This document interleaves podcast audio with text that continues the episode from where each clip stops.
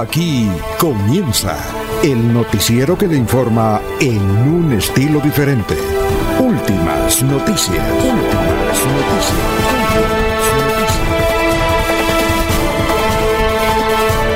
La información analizada por los expertos, sin sesgos, explicada con detalles, sin tanta carreta. Últimas noticias por Radio Melodía, también por Facebook y YouTube Radio Melodía. Director Alfonso Pineda Chaparro.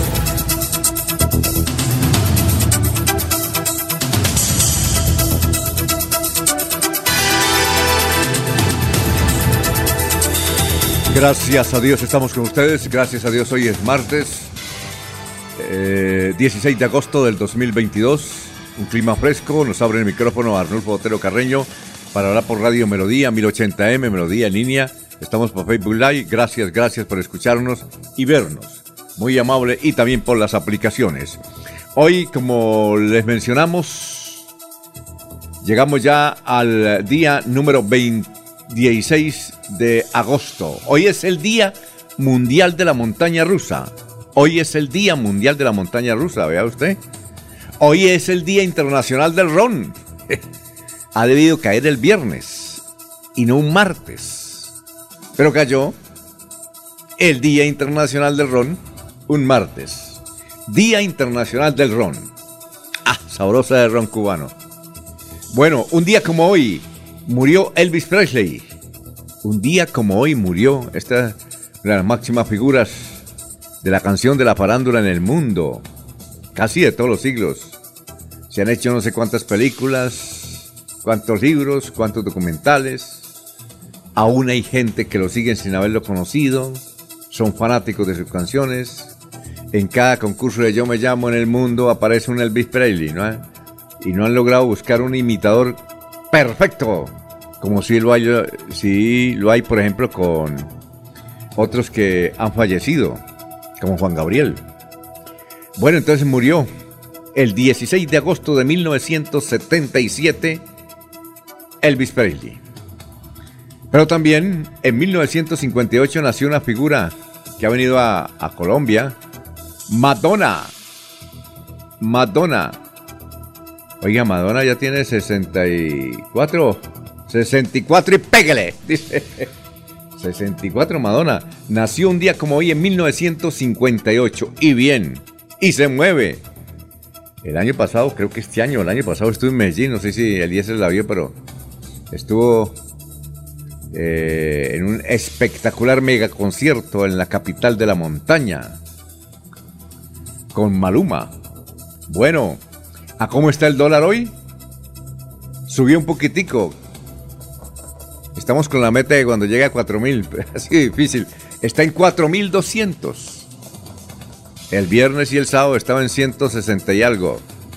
Y ya en 4200. Esperemos que baje y siga bajando. Ya son las 5 de la mañana, 6 minutos. Gracias por escucharnos y vernos. Vamos a saludar a nuestros compañeros que ya están en la mesa virtual hoy martes. Son las 5 de la mañana, 6 minutos.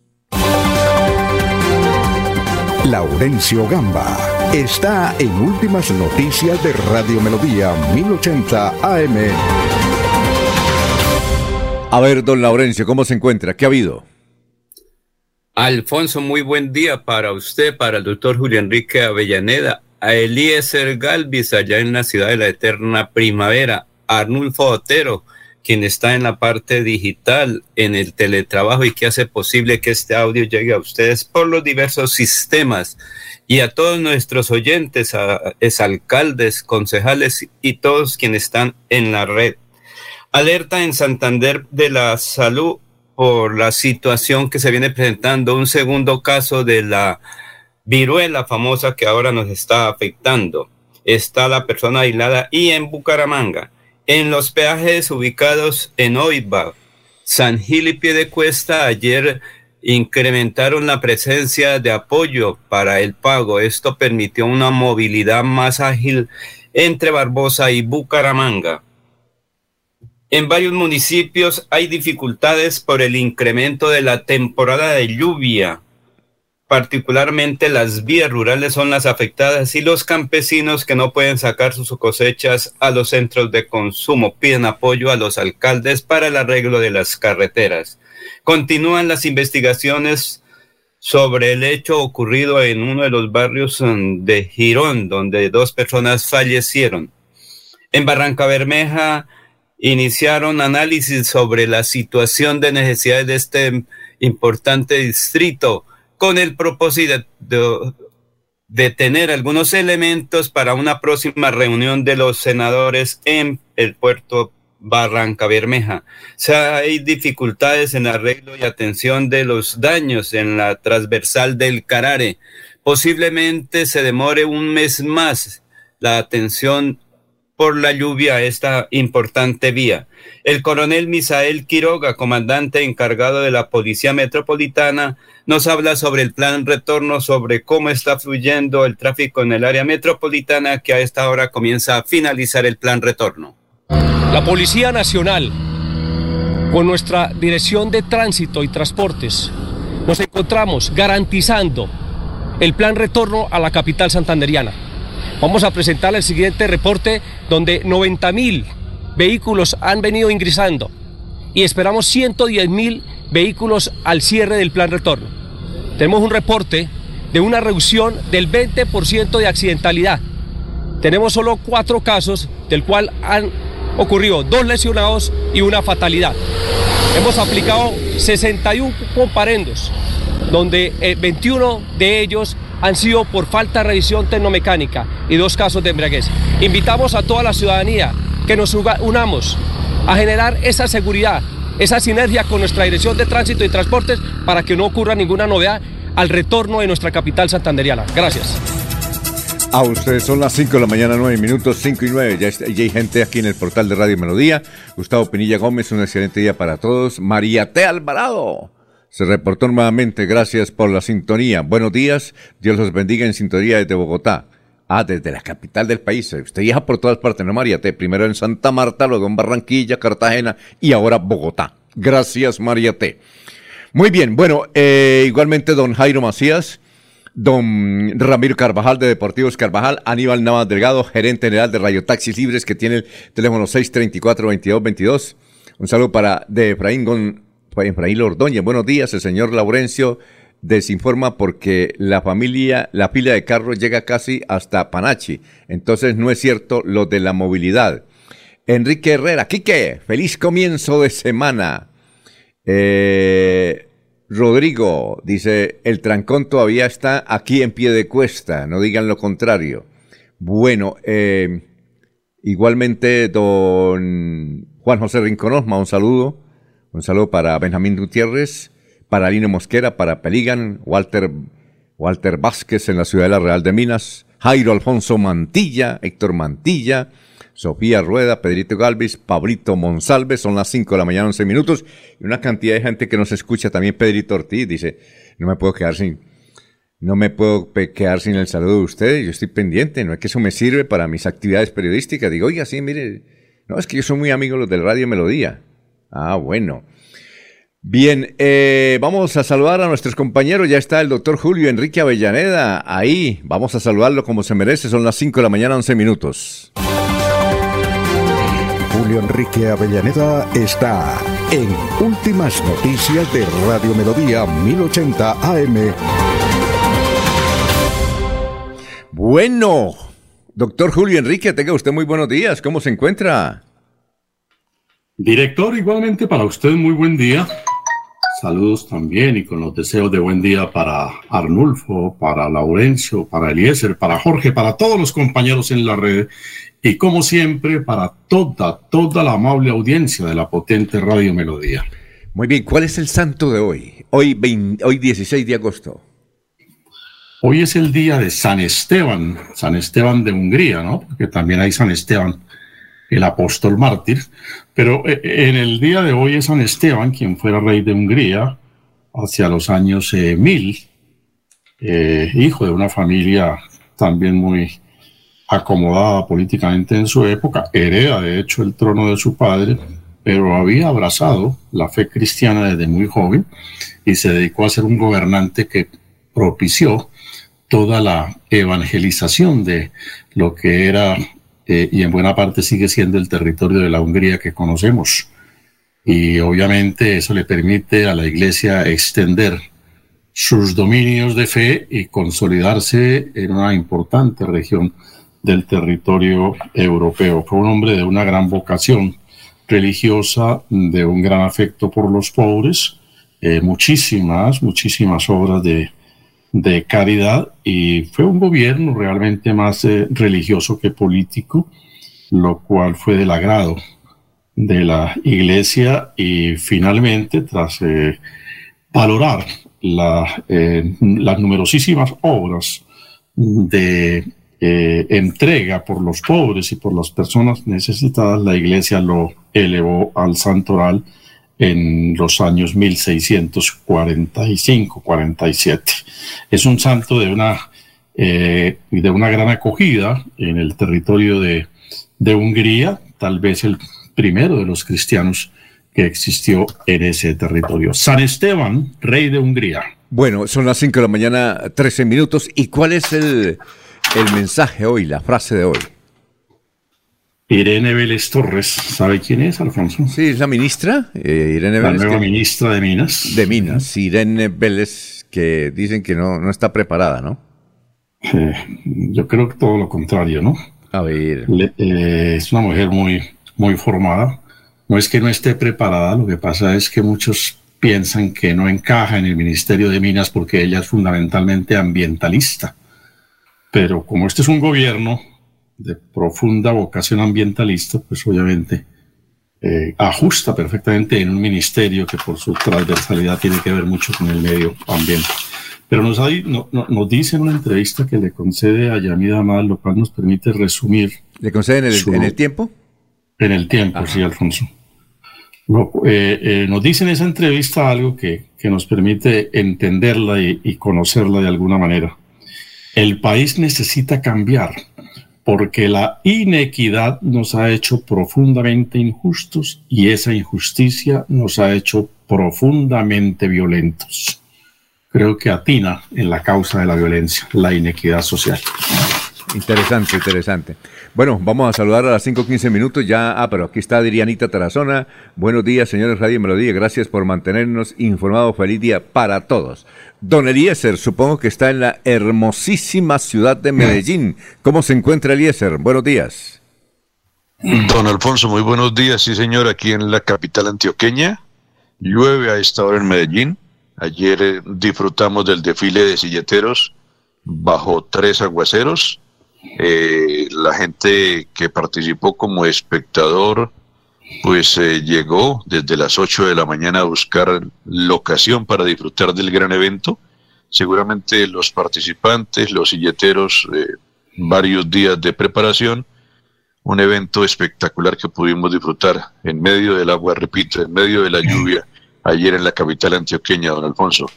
18 grados centígrados aquí actualmente, la temperatura máxima será de 28 grados.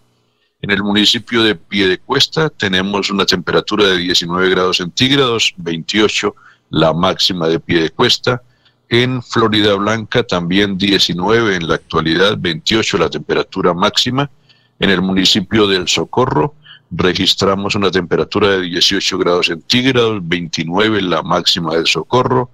En la ciudad de Málaga, en este instante, 13 grados centígrados, 21 grados tendrá como temperatura más alta Málaga. La ciudad de Bucaramanga registra 19 grados centígrados y 28 la temperatura máxima de Bucaramanga. En Barranca Bermeja, en este instante, se registran lluvias.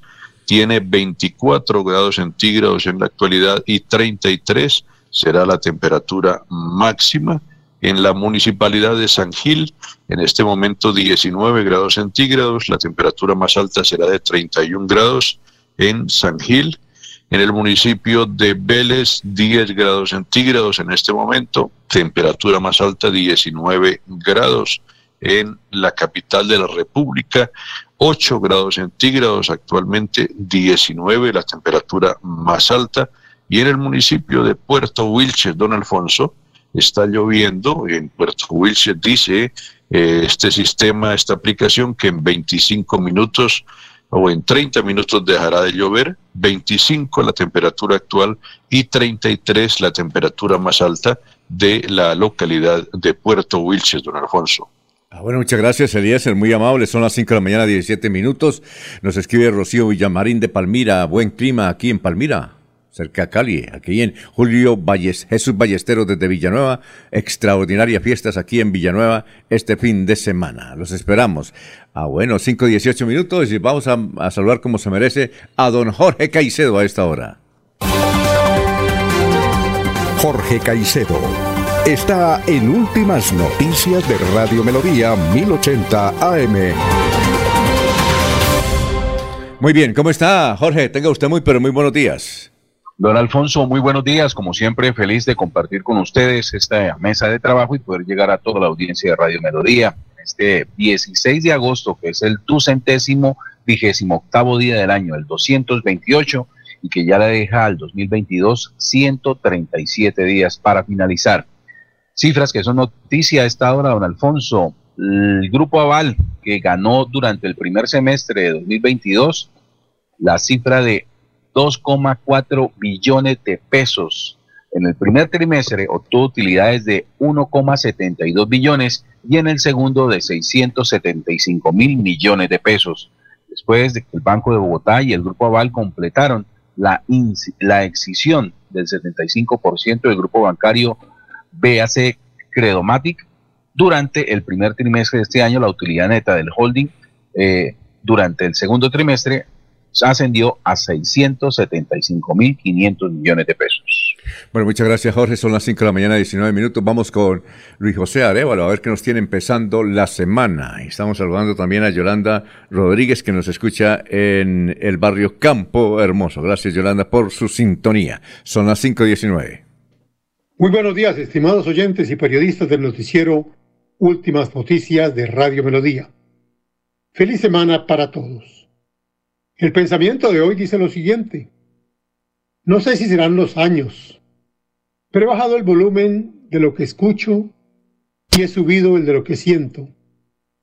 Me estremece un atardecer, el sorbo de un buen café, un buen vino, una grata compañía, una bonita canción. No sé si serán los años o los daños, o quizás, solo quizás, empiezo a ver la vida tan bella como realmente es. Porque la vida es hoy, mañana sigue. Alfonso Pineda Chaparro está presentando Últimas Noticias. Este es el resumen en línea de hoy, 16 de agosto. Se estima que se movilizaron en este puente festivo en Santander unas 100, unos 120 mil vehículos. Ha sido uno de los puentes más movidos en el presente año según las autoridades. Difícil de controlar lo llamada cuadrapicha o cuadraplay de la ciudad de Bucaramanga. Ahí en la carrera 34 con calle 48 siguen las riñas y los heridos y las amenazas y los vicios. ¿Qué tal esto? En este puente festivo a un grupo de personas se les ocurrió hacer una fiesta de fin de año. Una fiesta de fin de año en pleno viaducto de la novena con quema de pólvora y baile a 100 metros donde están los bomberos. Bueno, falleció el sábado a las 6 y 30 de la tarde la señora María Emma Mantilla Romero. Tenía 102 años. Cumpliría 103 el próximo 24 de diciembre. Ella fue la más destacada mujer del Partido Conservador en los últimos dos siglos. Fue desde presidente de la Junta de Acción Comunal hasta senadora de la República. La noticia política de la semana la protagonizó el gobernador Mario Camacho Prada, quien reveló que se acaba la alianza con el ingeniero Rodolfo Hernández indicó que no estaba de acuerdo que para la conformación del partido de la Liga Anticorrupción, el ingeniero Rodolfo haya incluido a varios familiares en sus cuadros directivos. Y estos son los congresistas santanderianos que por ahora, por ahora apoyan con su firma el proyecto del senador J. Hernández, también santanderiano, pie de cuesta él. Por el Centro Democrático, José Vicente Carreño, Óscar Villamizar, por Alianza Verde, J. Hernández, Fabián Díaz, Cristian Avendaño, por el Pacto Histórico, Sandra Jaime, la profesora, Jael Quiroga de Barranca Bermeja, Mari Ann Perdomo, por Dignidad, Jennifer Pedraza, del barrio La Cumbre, claro que ella es eh, representante por Cundinamarca, por Comunes, Jairo Cala, popular Jairo Mechas cuando era comandante de la FARC allá en el sector de eh, El Socorro y su influencia. Por el Partido Conservador está Luis Eduardo Díaz Mateos. Bueno, el cantante Jesse Uribe no se pudo presentar en el municipio de San Antonio, Tolima, porque caía un fuerte aguacero. Así respondió el joven músico santanderiano y cantante ante las críticas del alcalde tolimense, que indicaba que Jesse Uribe no se presentaba porque se le ensuciaban los zapatos, ¿no? Estaba lloviendo. Y ahí están los videos. Bueno, en este puente efectivo eh, se han presentado varios accidentes de tránsito en el país. Entre esos se conoció el caso del cantante de música vallenata Iván Mindiola, quien resultó gravemente lesionado luego de que se volcara el vehículo en el que se encontraba. Iba de Bogotá a Paipa. La Fiscalía vinculó a 53 alcaldes y exalcaldes a procesos de corrupción en Santander. El despacho del fiscal Francisco Barbosa ha logrado vincular a varios alcaldes y exalcaldes de Santander a procesos formales por presuntos hechos de corrupción. Aunque a esta hora son pocos los detalles que se conocen sobre lo sucedido entre un establecimiento público en el sector de convivir en Girón, testigos aseguraron que murieron eh, alias Morocho y alias Sardilla. Eh, hubo una balacera. Ellos respondían a los nombres de Jeffrey Arley Estrada Márquez, de 29 años, Juan Camilo Vázquez Maza, de 17 años. Y hay cinco heridos.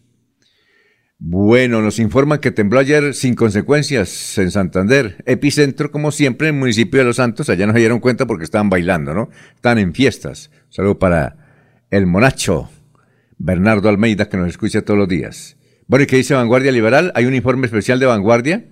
Dice, lo que viven miles de estudiantes sin profesores en Santander y señala que la falta de docentes en diferentes sedes educativas del departamento pone en riesgo la educación de miles de niños y jóvenes que buscan oportunidades para salir adelante. Vanguardia le cuenta lo que tienen que vivir estos estudiantes ante la ausencia de los maestros y el descuido de la gobernación de Santander.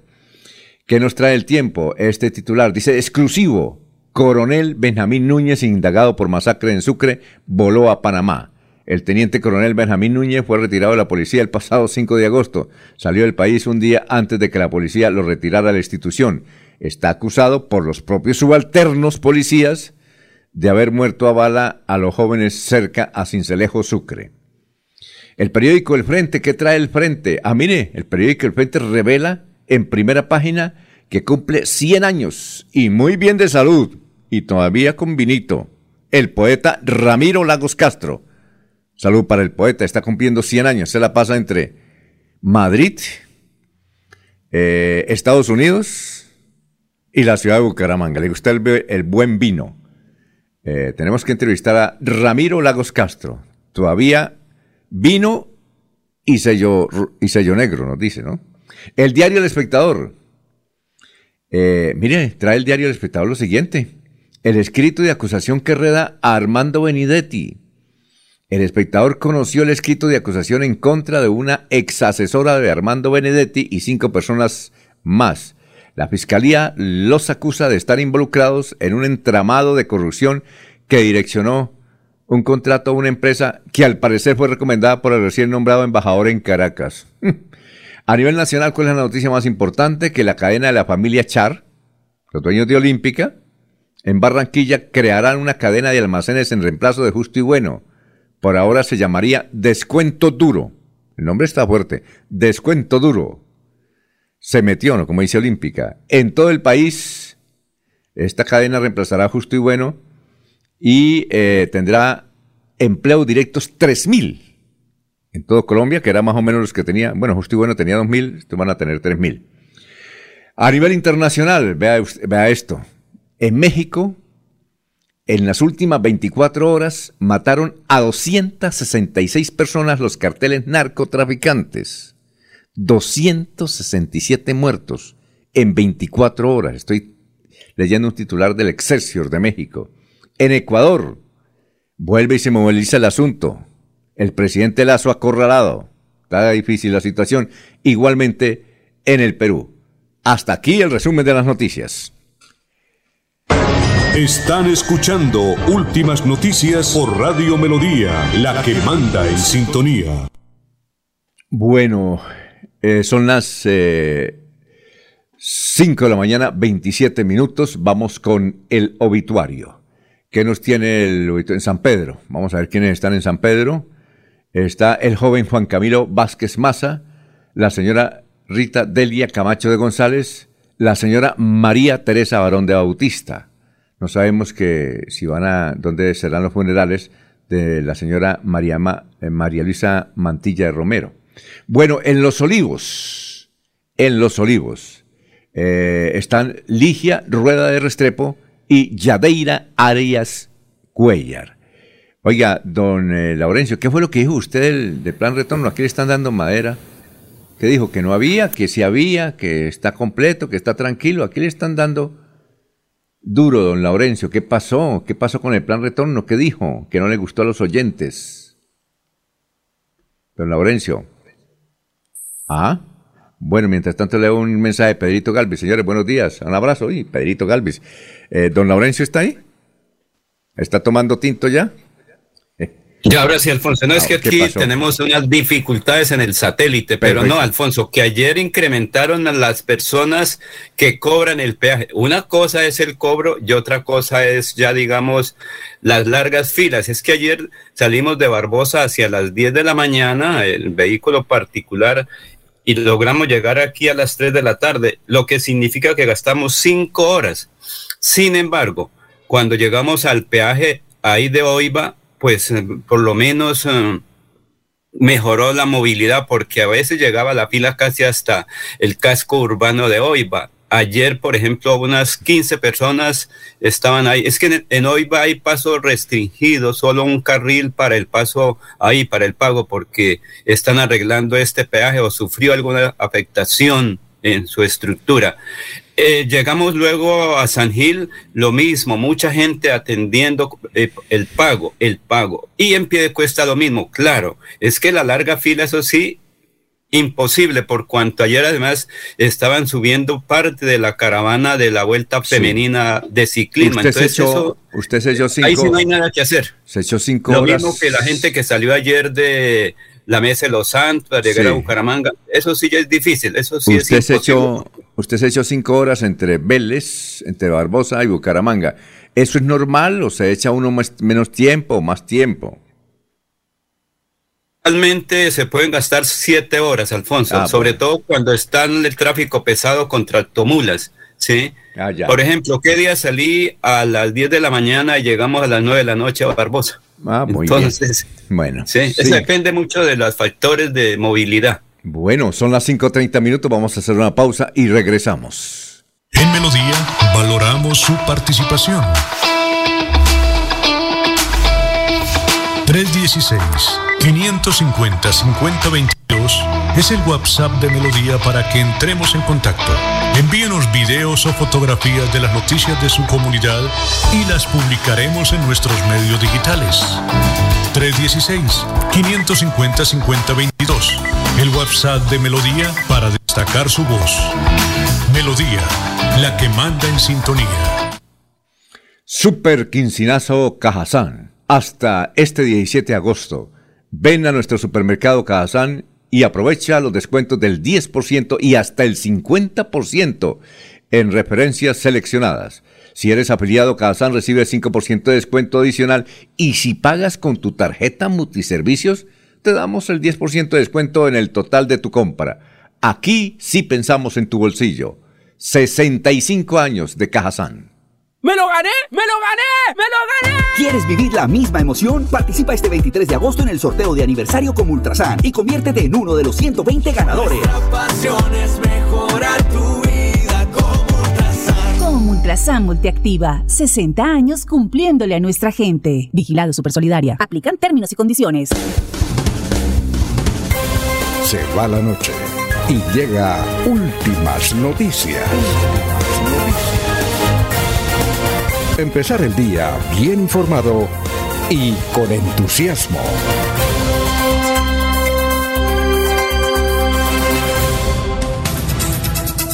A las 5 de la mañana, 32 minutos. Vamos con el historiador a esta hora, 5.32, Carlos Augusto González, que nos tiene las noticias de hace 50 y hace 25 años. Carlos, lo escuchamos. Buenos días a la mesa de trabajo y a los oyentes. Esta fue la noticia más relevante de nuestro departamento de 50 años. El conjunto de los Luceros de hoy va obtuvo el primer puesto en la final regional del concurso folclórico nacional patrocinado por Polímeros Colombianos S.A. celebrada en el Teatro Unión de Bucaramanga. El sugerente del periódico Vanguardia Liberal Próspero Rueda Rodríguez solicitó en dura carta una rectificación al director del Diario del Oriente, José Manuel Jaime Espinosa, como respuesta a una publicación del periódico en la que fue señalado de un negociado con las basuras de la ciudad. Y hace 25 años fue noticia lo siguiente. Dos cargas de dinamita de aproximadamente 50 kilos cada una estallaron a las 8 y 55 de la noche en Senfer, destruyendo totalmente los pabellones 1 y 2 del centro ferial. Los explosivos habían sido instalados por sujetos que se hicieron pasar por expositores del evento Expo Comercial 97 burlando su seguridad.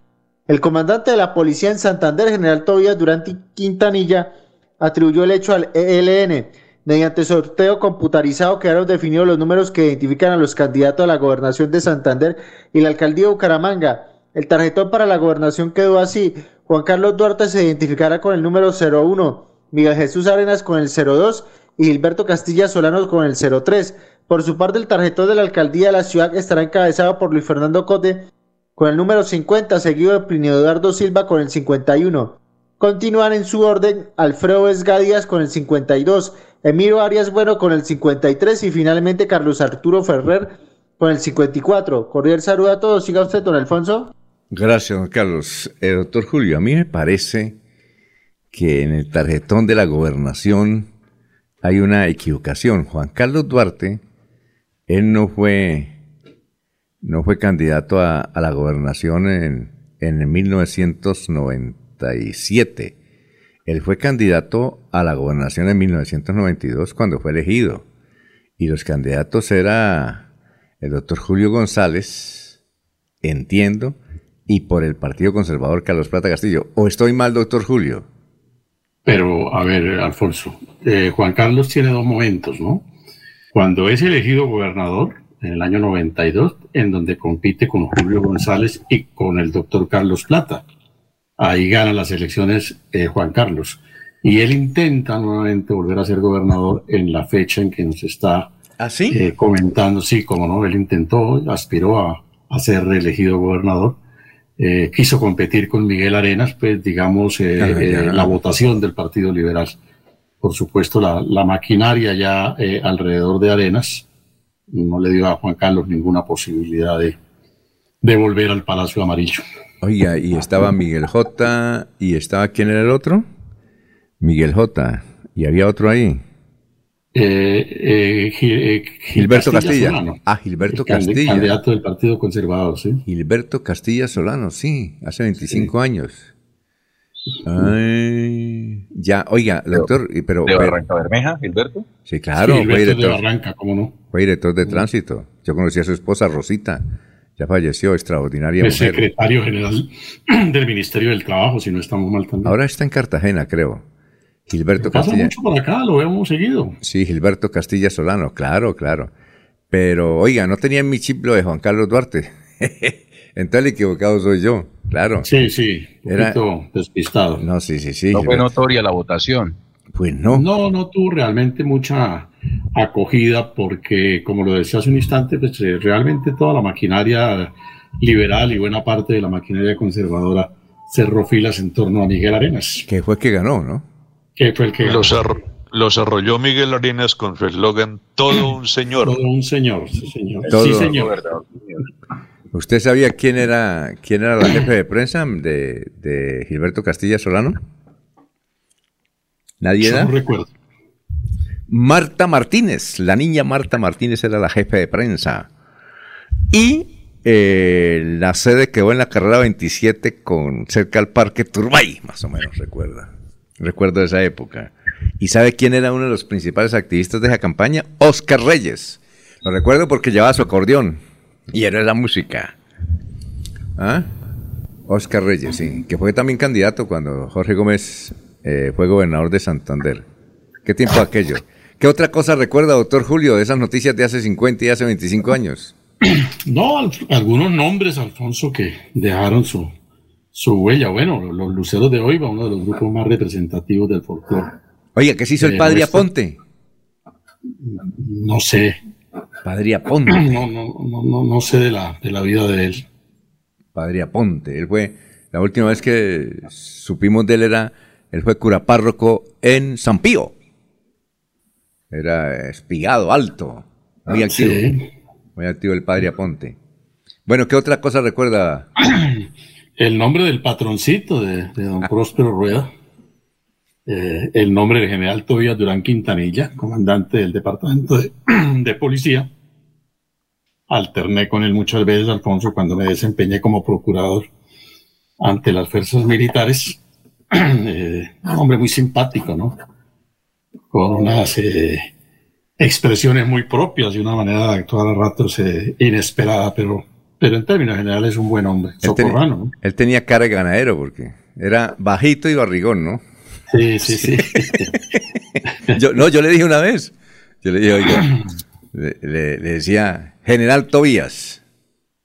Dijo, ordene mi comandante. Yo le decía, usted no tiene, oiga, usted no tiene cara de general, usted tiene cara de ganadero. Bajito y barrigón, ¿no? Y creo que está dedicado a sus actividades agropecuarias en el Socorro. Esa de la pasada era con Laurencio. Yo no sé si Laurencio le, le sacó algo, pero o sea, pasada, era el jefe de escoltas de Laurencio. Imagínese. Bueno, bueno eh, son las cinco. tre- ¿a- ¿Algo más o no? No. ¿A- ¿Algo más de esos recuerdos? Oiga, ¿y, y recuerda usted quién era el director del diario El Oriente? Que, con el que peleaba el patroncito. José Manuel Jaimes Espinosa, ¿no era? ¿Y sabe cómo le decían a él?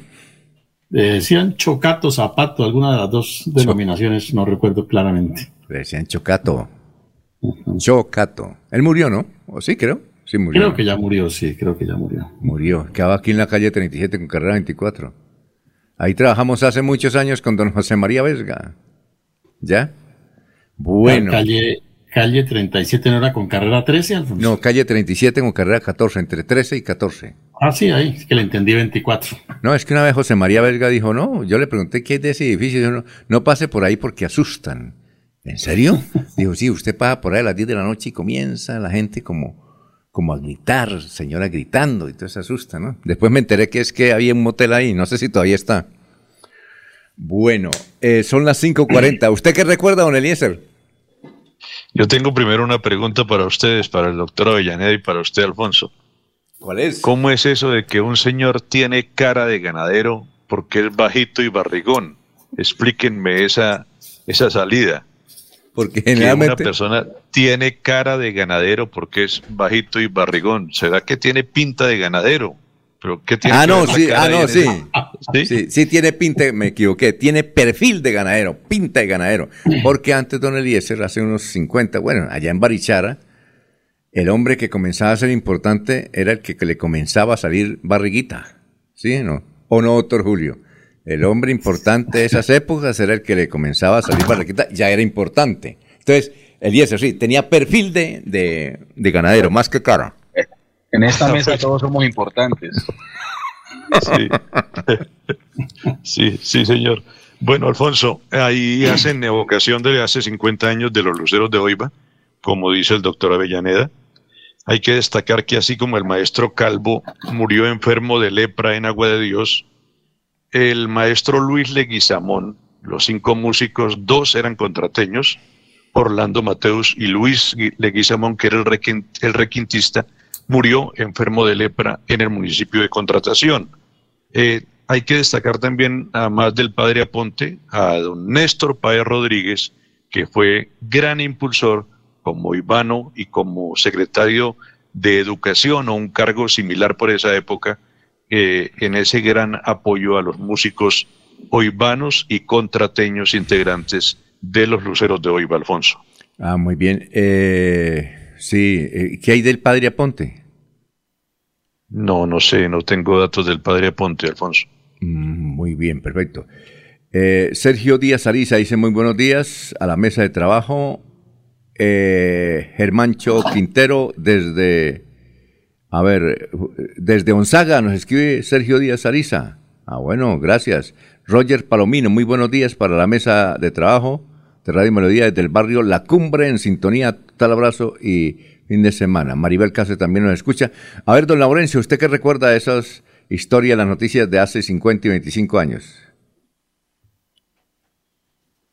Alfonso, sí, por ejemplo, los luceros de hoy, en una ocasión que me invitaron a contratación muy cerca de Eliezer en esa ocasión, pues logré hablar con uno de los integrantes para aquella época y no recuerdo dónde está esa grabación, pero él habló un poco, eso fue para el noticiero de Santander de aquella época, ya hace muchos años. Y él decía, para nosotros la música fue todo un acontecimiento de vida. Cuando éramos muy famosos nos recibían en todos los sitios con aprecio. Pero desafortunadamente al final pues nos desintegramos, dijo él, y cada uno tomó un rumbo diferente y con poco reconocimiento para nuestra salud al final, decía uno de ellos. El general Tobias Durán Quintanilla es que, como se dijo, para esa época fue afectado hace 25 años en FER, donde el, general Tobias Durán dijo, pues aquí los bandidos nos atacaron, nos destruyeron el corazón de los eventos uh, feriales. Y como usted dice, Alfonso, el general Tobias Durán Quintanilla, él era muy bueno para el ganado, pero también para montar en moto. Él salía del comando ahí de la calle 41 en su moto y, los y salía para el pescadero. Él le gustaba mucho ir a baño al pescadero. Los escoltas llegaban media hora después de él a buscarlo porque ya sabían dónde llegaba al baño allá en el río Manco, si no estoy mal, ahí cerca al pescadero pero los uh, escoltas tenían era que hacer un gran esfuerzo para superarlo y llegar donde él siempre se bañaba. Y Luis Fernando Cote Peña, recuerden que para esa época Luis Fernando era un concejal solitario en Bucaramanga y logra vencer a todos los uh, dirigentes políticos. Fue el fenómeno político de la época. Lástima que no supo aprovechar esa temporada, como está ocurriendo ahora, mucha gente que llega y hay que esperar a ver qué futuro tienen por Santander, Alfonso. Muy bien, son las 5 de la mañana, 45 minutos. Muchas gracias, Laurencio. Estamos en Radio Melodía. Si eres asociado de Financiera como Ultrasan y quieres cumplir tu sueño de estudio, esta es tu oportunidad. Postúlate por un apoyo educativo en nuestra página web www.financieracomultrasan.com.co y participa. Son 4 mil millones de pesos para apoyar la educación de nuestros asociados. Un beneficio del plan de beneficios Juntos Podemos. Aplica condiciones y restricciones. Vigiladas Personalidad y escrita a Focaco.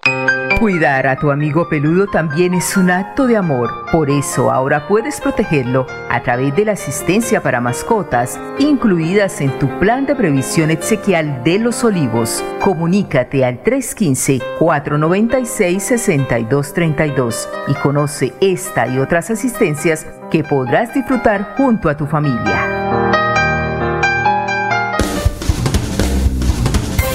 Se va la noche y llega últimas noticias. Todos los días, desde las 5 de la mañana, empezar el día bien informado y con entusiasmo.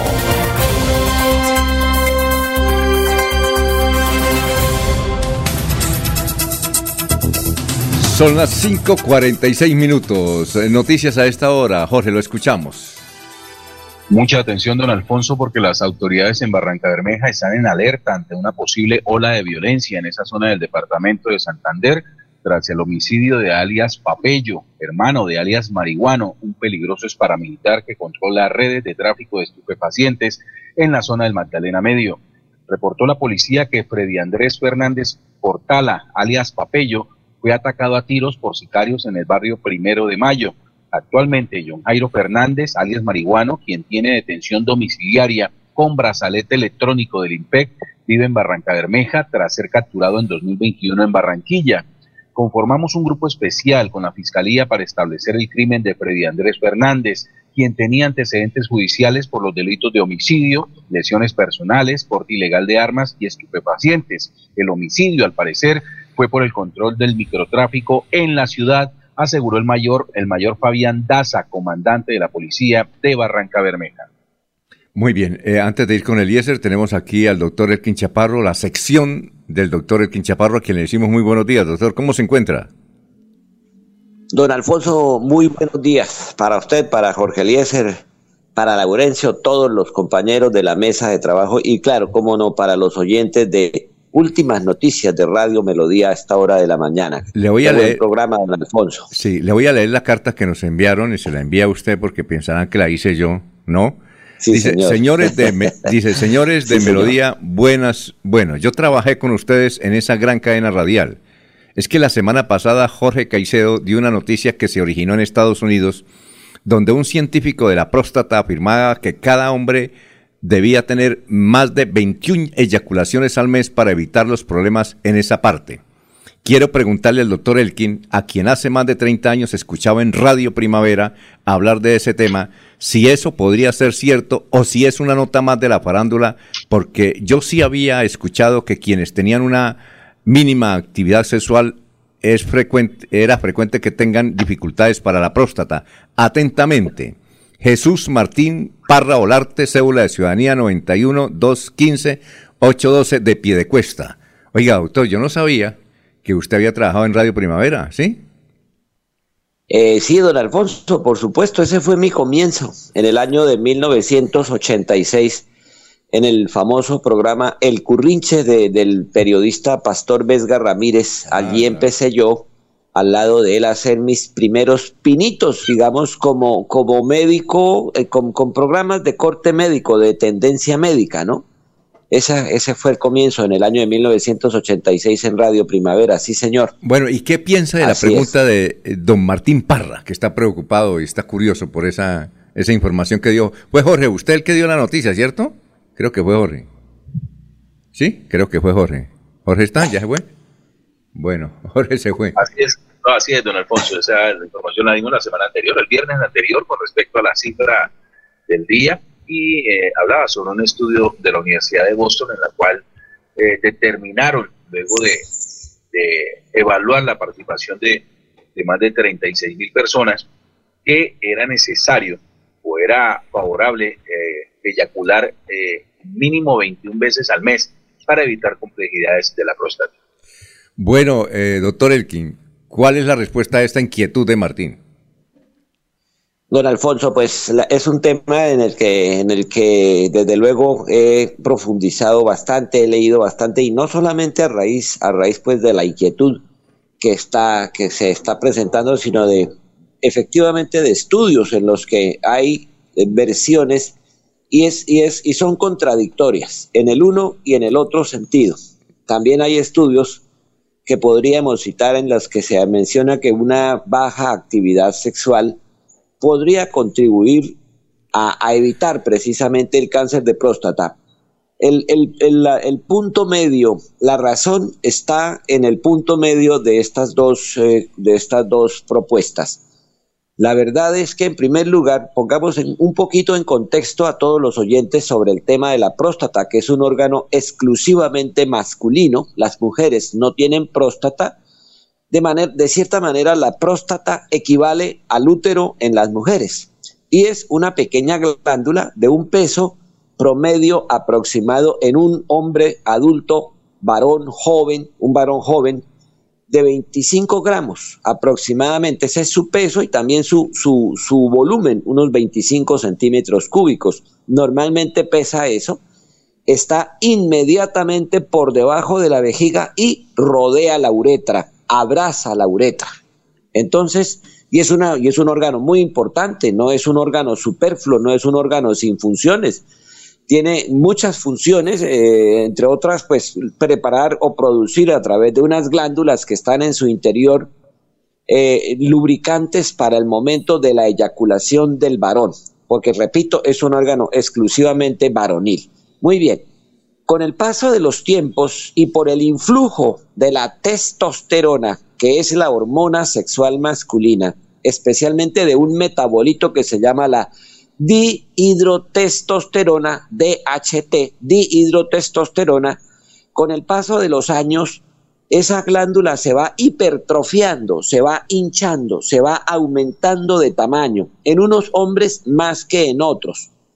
Y esa es ahí donde está como la pregunta, ¿por qué en unos hombres se hipertrofia, se agranda, se aumenta de tamaño más que en otros? Y ahí los estudios se enfocan precisamente en ver cuál es el impacto de la dihidrotestosterona, derivado de la testosterona, y su relación con las relaciones sexuales. Dicho eso, lo que yo puedo asegurar como médico responsable con, la, con lecturas científicas sobre el tema es que lo podríamos definir como que ni tanto que queme al santo, ni tan poquito que no lo alumbre.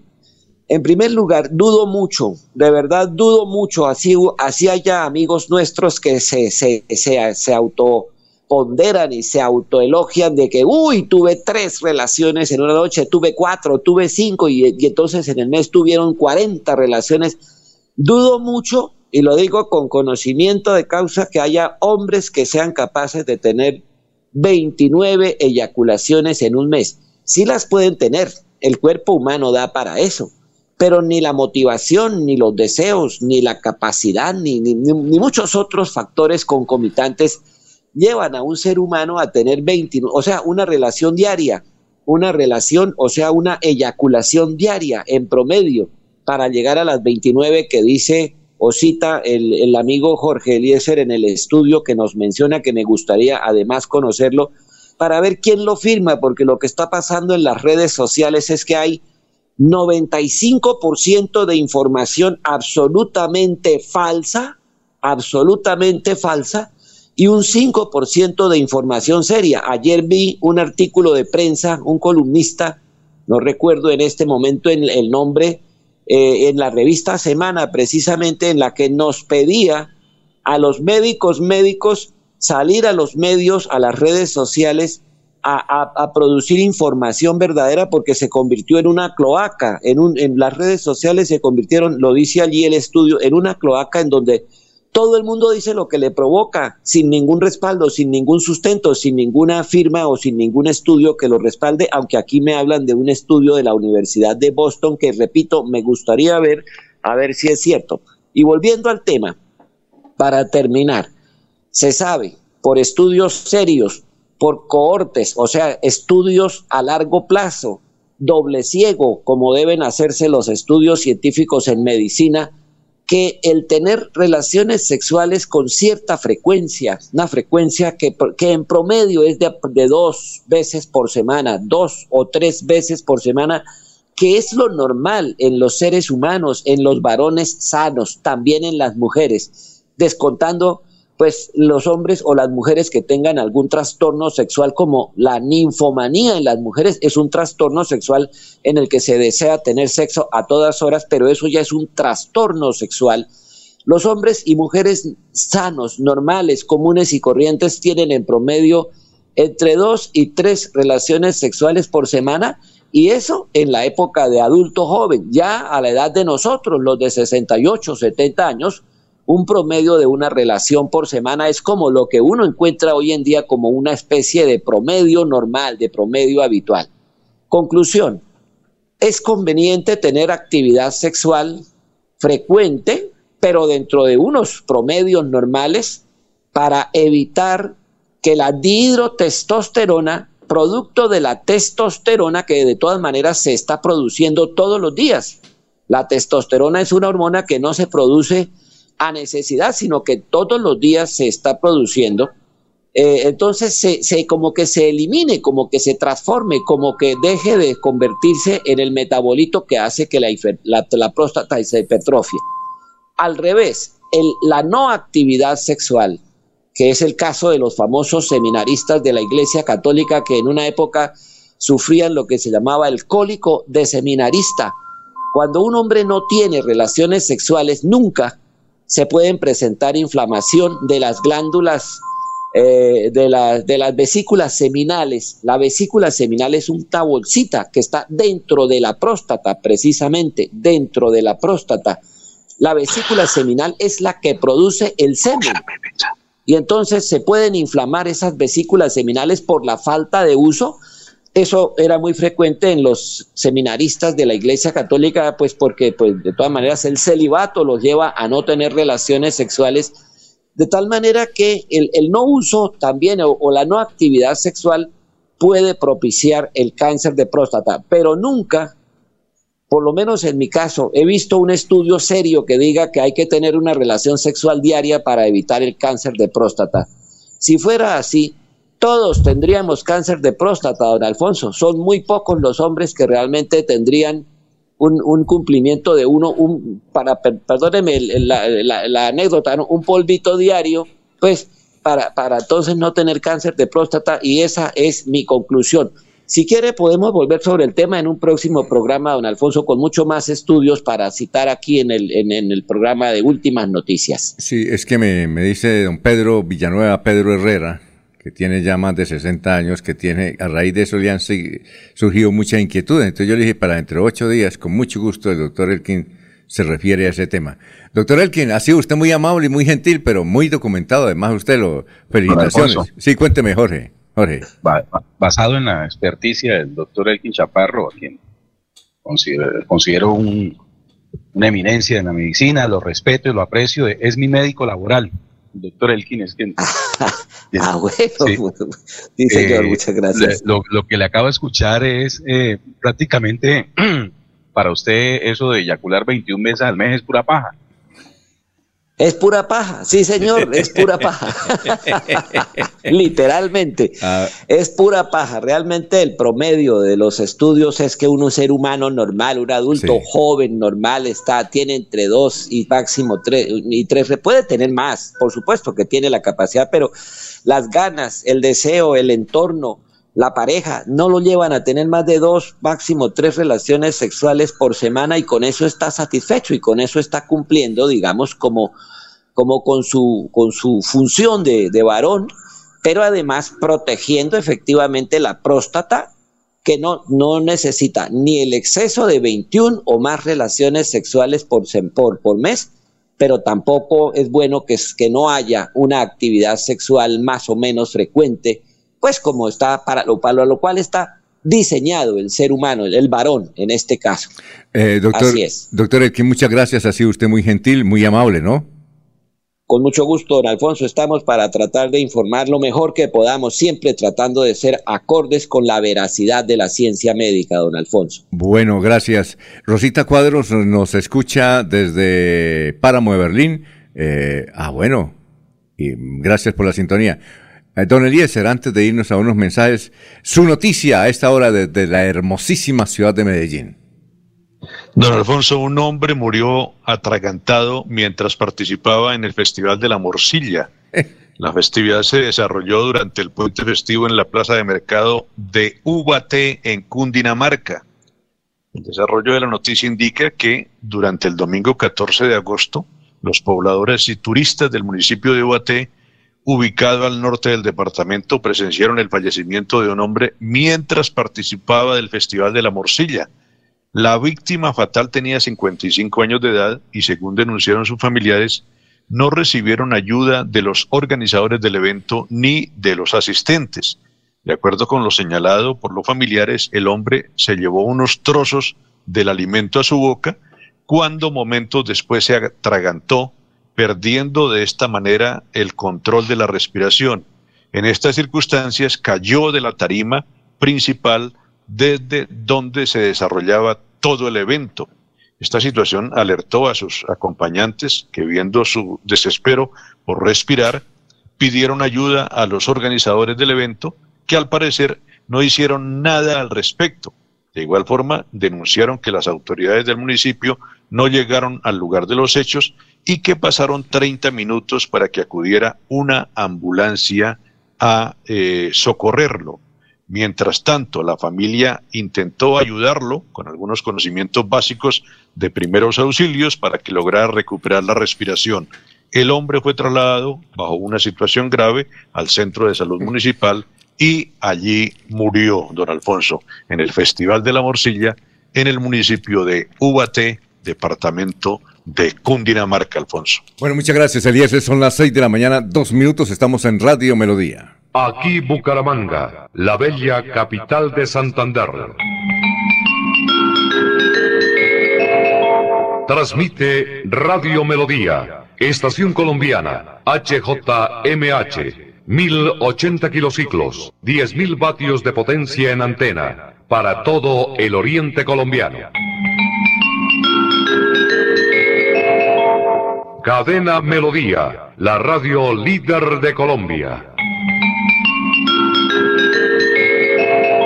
Amigo tendero, soy don Pedro, el tendero de Fenalco Santander. Quiero invitarlos este domingo 28 de agosto a la celebración de los 20 años del Día Nacional del Tendero desde las 8 de la mañana. Los esperamos con su familia en Senfer. Recuerde, la entrada es gratis, así que allá lo espero. En Melodía valoramos su participación. 316-550-5022 es el WhatsApp de Melodía para que entremos en contacto. Envíenos videos o fotografías de las noticias de su comunidad y las publicaremos en nuestros medios digitales. 316-550-5022. El WhatsApp de Melodía para destacar su voz. Melodía, la que manda en sintonía. Se va la noche y llega últimas noticias. Empezar el día bien informado y con entusiasmo.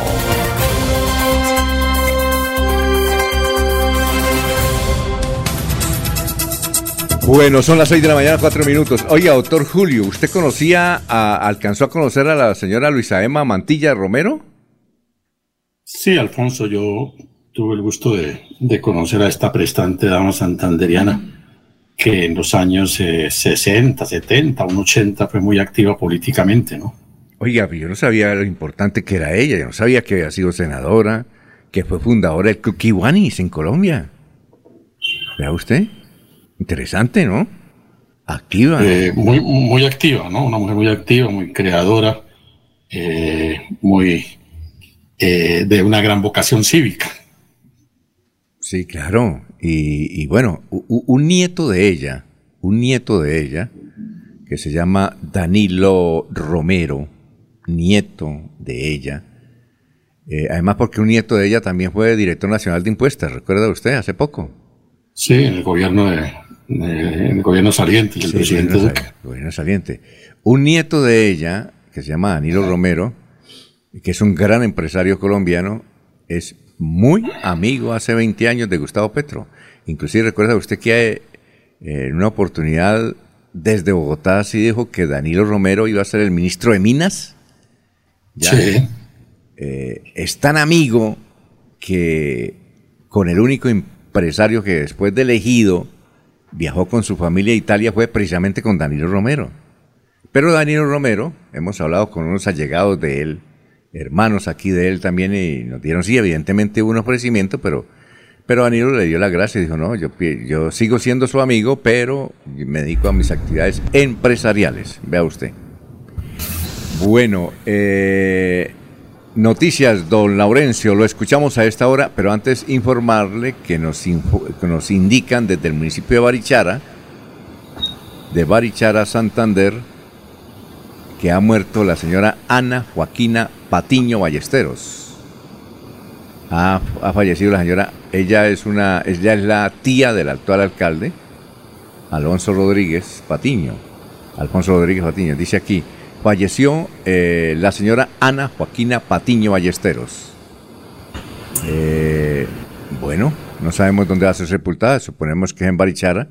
Entendemos que ella hacía un, un arequipe que se vendía mucho en Barichara, o se vende mucho en Barichara, para ella y su familia, para el señor alcalde Alfonso Rodríguez Patiño, eh, nuestra condolencia por la muerte de su tía. Son las seis y seis. Don Laurencio, lo escuchamos. Alfonso, secretario de Salud de Santander, Javier Alonso Villamizar Suárez, y la segunda persona afectada con la viruela cínica que está afectando. Pero un dato adicional, dice Luisa Emma Mantilla de Romero, que ayer fue hacia el mediodía su funeral aquí en Bucaramanga. El lunes 15 de agosto, 2 pm, Capilla de la Resurrección, Jardín en la Colina. Ayer fue el funeral, según lo dice un periódico local. Pero escuchemos qué dice el secretario de Salud de Santander frente a esta situación, a esta nueva enfermedad o epidemia. El Instituto Nacional de Salud nos ha confirmado el segundo caso de viruela símica. Se trata de un hombre de 29 años procedente del extranjero y que actualmente se encuentra en aislamiento en la ciudad de Bucaramanga. Adicional tenemos solo un caso probable en Santander que está siendo estudiado por el Instituto Nacional de Salud. Se trata de un hombre también en Bucaramanga de edad de los 20 y 35 años. Recordamos a la comunidad mantener medidas de autocuidado e informar y acudir a su IPS ante cualquier sintomatología asociada a la viruela símica, como fiebre, dolor de cabeza intenso, dolores musculares, dolor de espalda, poca energía, erupción cutánea, entre otros. Bueno, son las 6 de la mañana, 8 minutos. Oye, Jorge, eh, hay, usted que cubrió mucho tiempo orden público en el departamento de Santander hace unos 20 años, eh, hay un dato curioso que suministró el propio coronel Hugo Aguilar en su declaración a la JEP pero que hasta la semana pasada pues, pues se conoció, no sabíamos que había dado ese dato ante la JEP, es que un grupo político que lo patrocinó, no dijo cuál, tenía un pozo donde eh, había cocodrilos que, que se alimentaba con los cadáveres que asesinaban los paramilitares eh, en esta zona. Aquí, por ejemplo, Noticias 1 dio un informe completo, es lo más importante el periodista que recogió de ese, ese testimonio del coronel Aguilar, diciendo lo que tenía el popular Camilo Dorantes. Morantes, sí. En abril de este año, como parte de su solicitud, Aguilar entregó las coordenadas de un supuesto lago donde eran depositadas las víctimas del conflicto armado que fueron asesinadas por sus confesos aliados políticos y militares. Camilo Morantes, de las Autodefensas, construyó un lago y lo llenó con cocodrilos y los alimentaba con cadáveres de personas que eran ejecutadas por paramilitares en ese sitio. Oiga, oiga, Jorge, ¿usted escuchaba, usted había escuchado esa historia? Yo hasta ahora la veo, ¿no? ¿O usted la... Sí, no. ¿Usted la sí, conoció? señor, sí. Fue parte, sobre todo en el año 98, cuando ocurrida la, la masacre del 16 de mayo en, en Barranca Bermeja. Eh, en una declaración de Camilo Morantes a la prensa local, eh, recuerdo que en esa expedición iba, yo iba como camarógrafo con dos periodistas, Javier Santoyo y no recuerdo el otro quién era. Eh, nos entramos en la zona de San Rafael de Lebrija buscando precisamente un testimonio de Camilo Morantes eh, con relación a la suerte que habrían ocurrido, que habría llevado las personas que fueron retenidas, secuestradas en la noche del 16 de mayo en Barranca Bermeja, quienes habrían sobrevivido a, en primera instancia esa, a la incursión paramilitar en, ese sector del, del, nororiente de Barranca Bermeja. Eh, días después, pues, nos adentramos en la zona de San Rafael para buscar ese testimonio y el mismo Camilo Morantes eh, confesó ante cámaras que la suerte de esas personas había terminado allí en esas piscinas eh, llenas de, de- reptiles, de, babillas y cocodrilos, las cuales pues eh, había alimentado con la humanidad de esas personas. Oye, otra cosa, Jorge, yo no sabía que Camilo Morantes, el nombre de él no era ese, Camilo Morantes, era de apellido Cristancho. Yo hasta ahora me enteré. En Vanguardia Liberal, ayer hicieron un relato de, de las declaraciones del coronel Aguilar a la JEP, que no le sirvieron porque la JEP no, no, no lo acogió. El coronel Aguilar ya, ya está libre, eh, porque ya pagó su pena, pero y tiene otras investigaciones, pero, pero lo que no sabíamos, no sé si usted también este conocía, era que Camilo Morantes, ese no era el nombre de Camilo Morantes, es, es de apellido Cristancho. ¿Usted sabía eso o no? Guillermo Cristancho Acosta. Eso, Guillermo Cristancho Acosta, sí. Ese es el, el- el nombre de, de Camilo Morantes, ¿no? Que murió, ¿no? Él, él lo mataron, ¿no? Lo mató el propio Sí, Carlos señor. Castaño, entendemos, ¿cierto? Entiendo que a Camilo Morantes eh, lo citaron al 9 Paramillo, allí se le hizo un juicio y fue masacrado por las mismas autodefensas. Y posteriormente su, su cadáver fue transportado nuevamente hasta San Rafael de Lebrija y lo, lo dejaron abandonado allí en el parque de- principal del corregimiento. Y lo que... Con la versión que tengo. Y, lo y hay un dato curioso también, Alfonso, en una, una versión que escuché en algún momento, era que Camilo Morantes tenía un vínculo, no sé, creo que familiar con, con alias el Nene, el comandante del EPL, que también era muy temido en, en esta zona de, del Alto Río Negro, y entonces los, los delitos que cometía Morantes en la zona del Bajo Río Negro, es decir, eh, eh,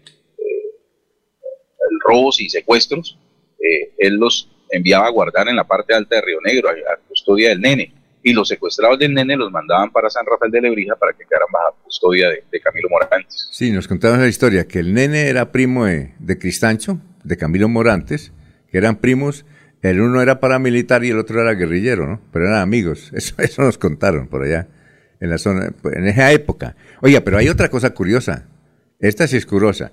Pues eh, el señor Guillermo Cristancho o Camilo Morantes lo mataron finalmente, pero le quedó un hermano. Y ese hermano tiene una esposa y la esposa es alcaldesa de un municipio importante de Santander. No lo digo, busquen en Vanguardia. ¿Usted sabía eso o no? Don, don, no, no tenía. Qué bueno. ese dato. La esposa de él, según Vanguardia, Vanguardia, la esposa es actualmente alcaldesa de un municipio de Santander. Pues ahí en Vanguardia está. Son las 6 de la mañana, 13 minutos, 6 y 13. Bueno, eh, está aquí con nosotros porque vino, dijo que nos tenía una primicia.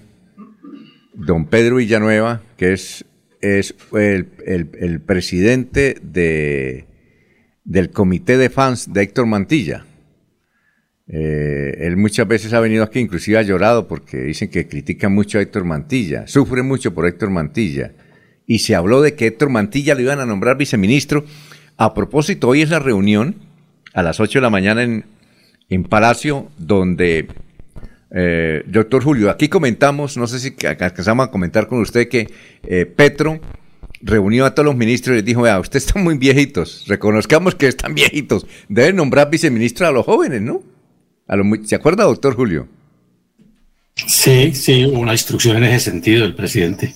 Bueno, y entre los jóvenes estaba Héctor Mantilla para ser viceministro de Transporte. Eso era un hecho. Pero lamentablemente no lo es. ¿Qué, nos tiene, qué información nos tiene usted de, de Héctor Mantilla, don Pedrito? Ver, Pedrito Vi- eh, Herrera, Pedrito Villanueva. Alfonso- es un pensionado. Es, Al- es el presidente del comité de fans de Héctor Mantilla. Alfonso, muchas gracias. Que todo a Radio Melodía, que esta es mi casa. Pero gloria a Dios, a todos sus amigos periodistas de acá, esta prestigiosa emisora como Radio Melodía. A ver, Alfonso, dámosle gracias a Dios que hemos pasado el coronavirus, estamos pasándolo porque, Alfonso, esto es volver a la casa. Hace tres años que yo no venía acá. En esta situación tan difícil que se nos presentó al, al mundo entero, Eso está bien, sí. Pero eh, ya pues, es- gloria a Dios, estoy nuevamente acá. Un, un saludo muy especial a los oyentes de Radio Melodía. Que Dios me les proteja.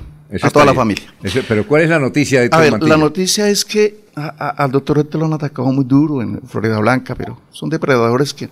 A ver, él, él nos deja a los florideños tres obras importantísimas, o cuatro, tres obras. Papiquero Piña, Fátima, eh, la universidad, las fotomultas y, y algo muy importante, Alfonso. Que nos deja la fotomulta, ¿no? No, el no, que no las, oiga, no las quita, no las quita, Ah, sí. no las quita. Que pasa es que usted obviamente está nervioso. porque- No, no, no, Alfonso, estoy Ah, bueno, muy sí, tranquilo porque muy, eh, mm, estaba nervioso con el coronavirus, ya no, porque ya, Ah, ya nos dejó. Aquí estamos. A ver, Alfonso, no- nos dejó un legado para Florida Blanca, l- el puente Papiquero Piña y el de Fátima, sin, ojo, escúcheme, florideños, sin tocar el bolsillo de nosotros, sin decir que nos iba a recargar. Los hizo sin dejarnos una carga económica a los florideños, simplemente la hizo sin valorización. Esas obras nunca nos han llegado recibos a la casa de los florideños donde él las hizo. Entonces eso es... Eso, es- No, eso es- eso está bien, eso pero cuéntenos una cosa, ¿lo van a nombrar, lo nombraron o qué en, pasó? en eso sí no me, no me he enterado. No sé qué... Pero qué- ya- ya qué- está, no sé, porque O sea, yo- aquí prácticamente, no sé Laurencio, usted que conoció, pero prácticamente estaba nombrado, es decir, no nos acuerda además, eh, joven, Alfonso. sí, sí, joven, no sé Laurencio qué pudo averiguar allá entre sus amigos goditos, Laurencio.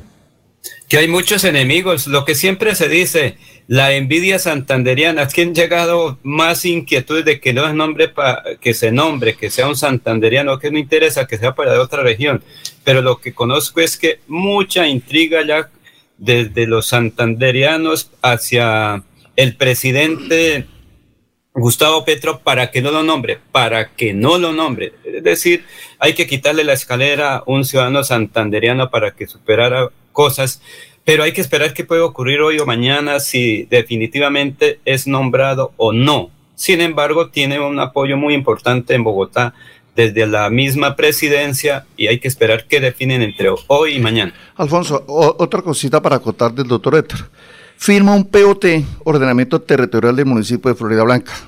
Se le vino lo que dice Lorenzo, se le vino el mundo encima. Es más, yo fui una de las víctimas por estar con él. El presidente de la Junta de Acción Comunal de Villa se me vino con toda la comunidad encima porque él firmó el POT donde estaba enajenando el río frío. Y mire qué casualidad. El, ¿Enajenando es que vendiéndolo? No, no, enajenándolo era que quedábamos en alto riesgo por cota de inundación de Río Frío. Sí, claro. Y se nos viene la avalancha el 28 de enero del 2020 a las 2 de la mañana. Y si el doctor Héctor Mantilla no firma ese POT, ordenamiento territorial, a nosotros en estos momentos no nos hubieran hecho las obras de mitigación que les están haciendo en el Río Frío, Villa Pedra del Sol, Santo Coloma, Villa Jardín. Usted lo que quiere decir es que contra Héctor ha habido infamia. Pero muchísima, muchísima infamia. unos bueno, es que, es que como les digo, yo he venido mirando la situación en Florida Blanca y ese muchacho no ha sido malo. Ese muchacho es bueno. Lo que pasa es que tiene, a ver, yo, yo, le hago la pregunta a Alfonso y a los oyentes. Él sale de alcalde y, y se lanza a la Cámara de Representantes y le, le empujamos 45 mil votos. Eso no es muy fácil de ir a conseguirlo aquí a la vuelta de la esquina. Ahora, y es un muchacho que pues vas, vas, vamos a seguir trinando, gloria a Dios. ¿Usted ha hablado con él? ¿Qué, ha dicho? ¿Qué, ha dicho él? Él pues está tranquilo, muy pausadito, porque él pues él está muy joven. Sí, y de aquí para adelante hay, hay mucha tela de donde cortar. Pero sí, en el POT ordenamiento territorial, inclusivemente, se dan 28 mil millones de pesos, Alfonso, para las obras de mitigación de Río Frío. Si no hubiera estado el POT que firmó Héctor Mantilla en, ese entonces con los concejales, gestión de riesgos nacionales nos envía a nosotros 27 mil millones de pesos que ya en estos días va a ser la inauguración de las obras que nos las van a entregar a nivel nacional de ese río. Ya pues quedaron muy buenas. No lo hubiera hecho porque él estaba ya anajenado, estaba ya con el problema de que sí estaba en riesgo ese río. Lo que quiere decir es que Héctor hizo bastantes obras. Claro. Que, no hubo corrupción. No, pues a ver, a ver, es que, es que, es que ahí está. Si usted mira Alfonso, el papi Quiero Piña, eh, Fátima y la universidad y todo lo que hizo, nunca nos mandó valorización. A los florideños nunca nos mandó valorización. Entonces ahí está claro de que las cosas se pueden hacer sin meterle la mano al bolsillo a los ah, a ver, don Jorge, ¿tiene alguna inquietud para Pedrito que vino acá a defender a su líder ídolo, Héctor Mantilla? Porque dice que está, está, muy, está muy triste por lo que le están dando madera a un Héctor y que por eso, eh, de alguna manera, pues eh, detuvo el nombramiento anunciado eh, de como viceministro. ¿Cuál es la pregunta, Jorge? Con los buenos días para Pedro Villanera, don Alfonso. que le escucho hablar eh, perfecto de, todas esas eh, buenas obras que, deja Héctor Mantilla como alcalde de Florida Blanca y de la respuesta que le han dado los ciudadanos a, su siguiente aspiración. Tuvieron 45 mil votos que obtuvo Héctor Mantilla ah, para eh, su intento de llegar a la Cámara de Representantes, pero desafortunadamente estos pues no alcanzaron.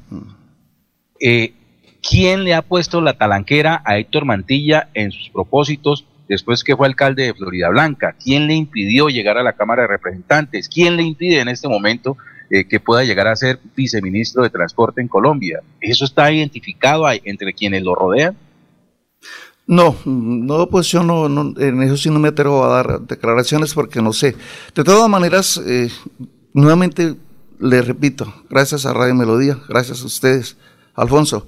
Volvemos a la arena política. Aquí estamos, gloria a Dios, aquí está pasando la- la- la- el coronavirus y aquí estamos y vamos a entrar a jugar en Florida Blanca. Esas tierritas a- nos- a jugar vamos a, jugar. Eh, a jugar a- en las próximas elecciones. Pero él va a ser candidato. No, no, no, no les sé decir, pero vamos a entrar a jugar. Jugar es el movimiento de Héctor. Sí, y de pronto vamos a, a- me voy a atrever a, a decir algo. A ver, Eh, eh, vamos a entrar a, a hacer una organización del Partido Conservador. Vamos a ser un, uno solo, un solo candidato. Vamos a aglomerar el Partido Conservador para ver cómo pero, pero llegamos. es- ustedes siguen en el Partido Conservador. Claro que sí, y nosotros vamos a estar dentro del Partido Conservador. Y van a tener un candidato Sí, y vamos a la alcaldía de Florida. Es correcto. ¿Tiene el nombre de ya no, o, no, es- no, o es no. Héctor? No, no, no. Puede no, ser, ¿no? No, no, pero no, no, no. En estos momentos lo único que le- la noticia también que les traigo es que vamos a ir unidos a la alcaldía del municipio de Florida Blanca. Unidos. Te- tengo una pregunta, vamos a ver unos mensajes, por segura. No sé si, Eliezer, ¿usted tiene pregunta? O el doctor Julio, Enrique Avellaneda, que también están interesados en, en- en la situación de Florida Blanca, ¿no? Porque Héctor ha venido varias veces acá, lo hemos entrevistado, hemos esperado a ver si lo nombran o no, y pues también hemos escuchado, eso sí, mucha leña. Eso mucha leña, y seguramente aquí con esas declaraciones a usted le van a dar leña. Menos mal que usted no tiene Twitter, ¿no? No, no, no, no. se salvó, se salvó. Yo le comento entonces. Vamos a una pausa. Son las 5 de la mañana, perdón, las 6 de la mañana, 23 minutos. ¿Te gustaría ganarte 800 mil pesos? Es muy fácil. Solo pagas o financias tu matrícula universitaria con Financiera como Ultrasan y puedes participar en el sorteo de una de las 10 tarjetas débito de 800 mil pesos del parche educativo. Pide crédito, paga y gana. No esperes más. Tú puedes ser uno de los ganadores. Condiciones y restricciones. Vigilada Supersolidaria, Secretaría Fogacom, Vigilado por la Sociedad de Capital Público Departamental. Información y análisis. Es el estilo de Últimas Noticias por Radio Melodía 1080 AM.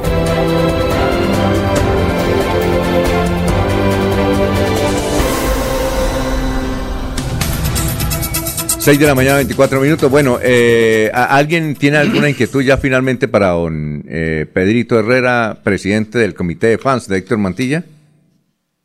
¿Aló? Yo estoy esperando la primicia por la que fue al noticiero hoy. ¿Cuál es la primicia? No, que la primicia es que eh, van a jugar dentro del Partido Conservador, supongo, supongo que Renace, ¿no? Con Renace, eh, con candidato único a la alcaldía de Florida. La otra primicia, don Elías, es saber quién es el, el artista ahí, o la artista, ¿no? o la actriz, no sabe uno que, quién va. No, no, don Eliezer, ¿tiene alguna inquietud para Pedrito o no? Eh, Eliezer, hola, hola. ¿Qué pasó? ¿el doctor Julio está ahí? ¿Aló? Sí, Alfonso. Ah, bueno, ¿tiene alguna inquietud, alguna reflexión? No, saludar en primer término a, a Pedrito. Sí. Y pues a Alfonso, somos amigos y conocemos a Héctor Mantilla Sí, desde hace muchos años. Nos ha parecido siempre un joven interesante en el campo de lo político. Creo que tiene la, la- eh, el propósito, las ganas y la capacidad y formación para hacer una carrera política y para desempeñarse desde el servicio público. La verdad yo no, no le doy mucho crédito a tantos eh, comentarios y tantas especulaciones que se hacen en torno a eh, negativas en torno a la gestión de Héctor como alcalde. Yo, yo creo he, que- yo he creo- creído siempre en, en- en su transparencia y su rectitud, por supuesto. Si hay alguna evidencia que se demuestre.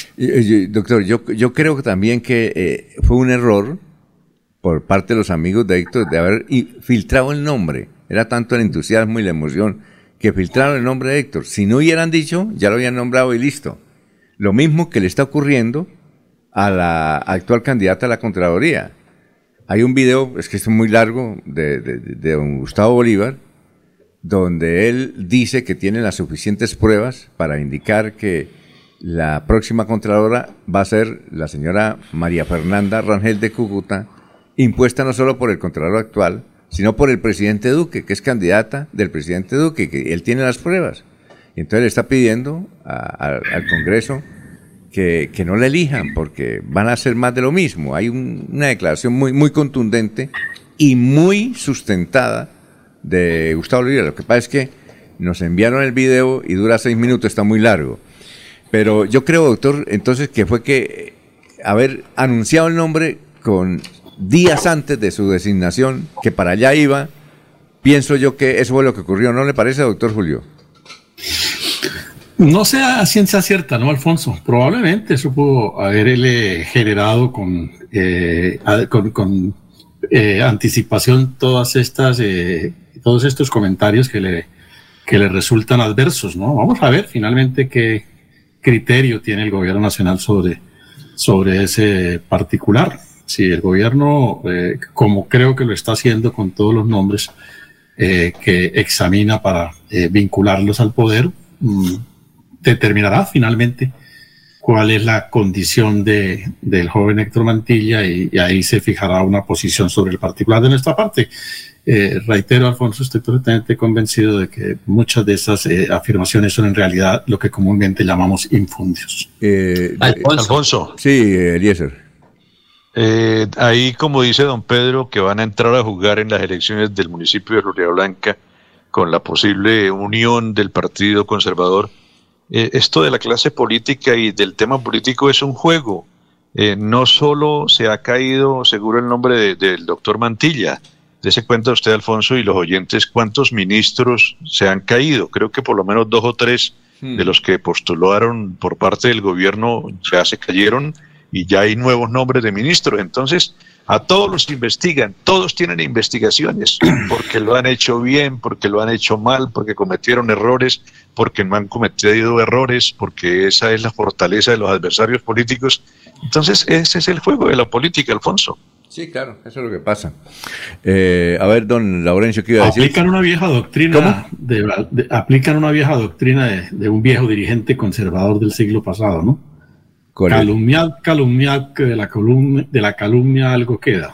Ah, sí, claro. Y todo dirigente político, y todo ese, todo ese alcalde y todo el gobernador se ha sometido a esas críticas por X o Y motivo. A ver, don Laurencio, eh, finalmente para don Pedrito.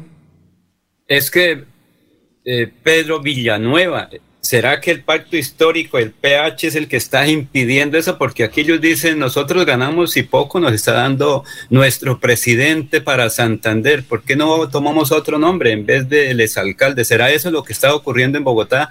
Porque prácticamente hay que esperar qué definición hay hoy, mañana, ahí con el señor presidente Gustavo Petro para los, eh, eh, digamos, viceministros. Florencio, mm, me extengo a, declaraciones, no sé cómo se está manejando. Muchísimas gracias a Radio Melodía. Bueno, y Ah, usted cuénteme, ¿cómo le ha parecido la alcaldía actual de Florida? me extengo. ¿Se abstiene? Ah, bueno, perfecto. Eh, eh, eh, Alfonso, un saludo muy especial para usted, de mi paisano José Alfredo Jiménez Barón, alcalde del municipio de Villanueva. Estuve en la feria de Villanueva. ¿Estuvo en la feria de Sí, Vi- qué sí, tal? señor. ¿Bien? Elegante, a ver, gente muy trabajadora. A ver, algo que les dejo aquí también a los, a los, a los santandereanos. O- Ojo con esto, Alfonso. Bienvenidos los venezolanos a Villanueva, pero a trabajar. Y el que no trabaje, se va.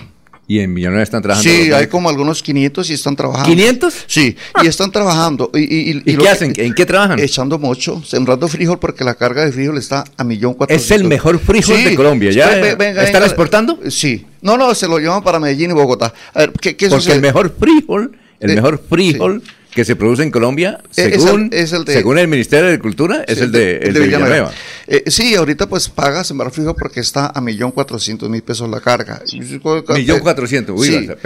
Y, ah, y es pan coger, porque el frijol a los tres meses se, se sale, sale la cosecha. Es muy bonito, está muy bonito Villanueva, Barichara, su tierra, San Gil, y pues como le digo, los venezolanos que quieran llegar a Villanueva a trabajar y el que no lo van sacando, se va. Allá no, los- sí. ¿Cómo? ¿Cómo? ¿Qué decía? Bueno, muchas gracias. A usted, Alfonso, a doña Sarita, muy amable, que pasen un buen día.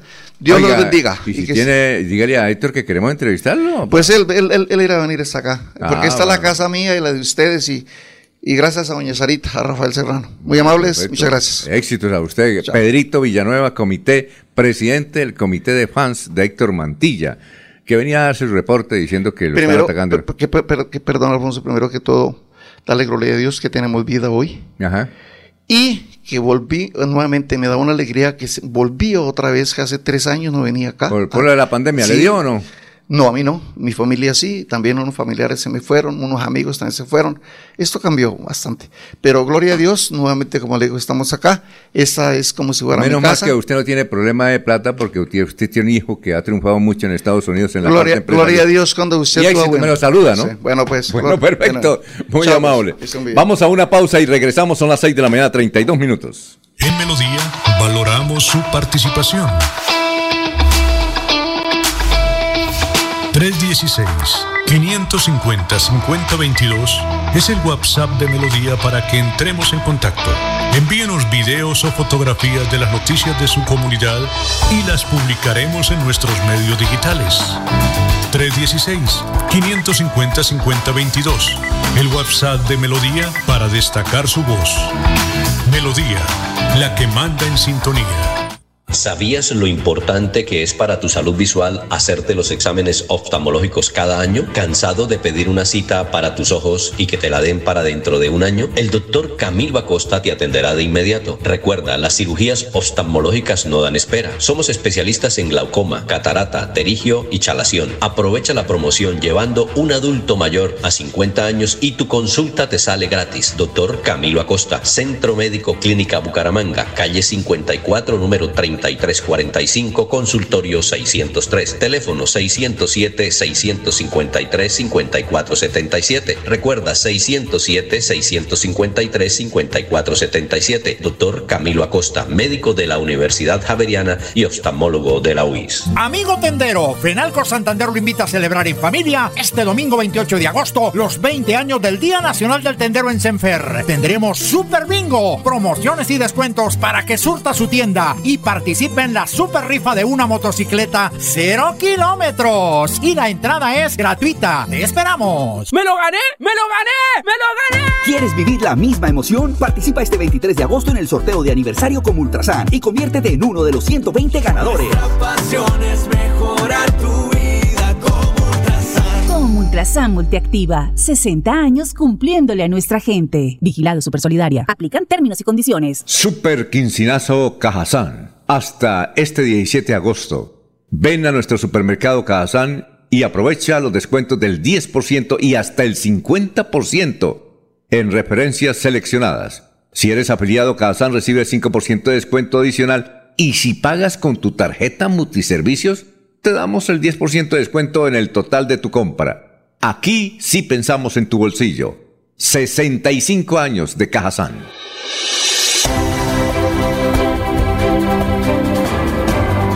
Información y análisis. Es el estilo de Últimas Noticias por Radio Melodía 1080 AM.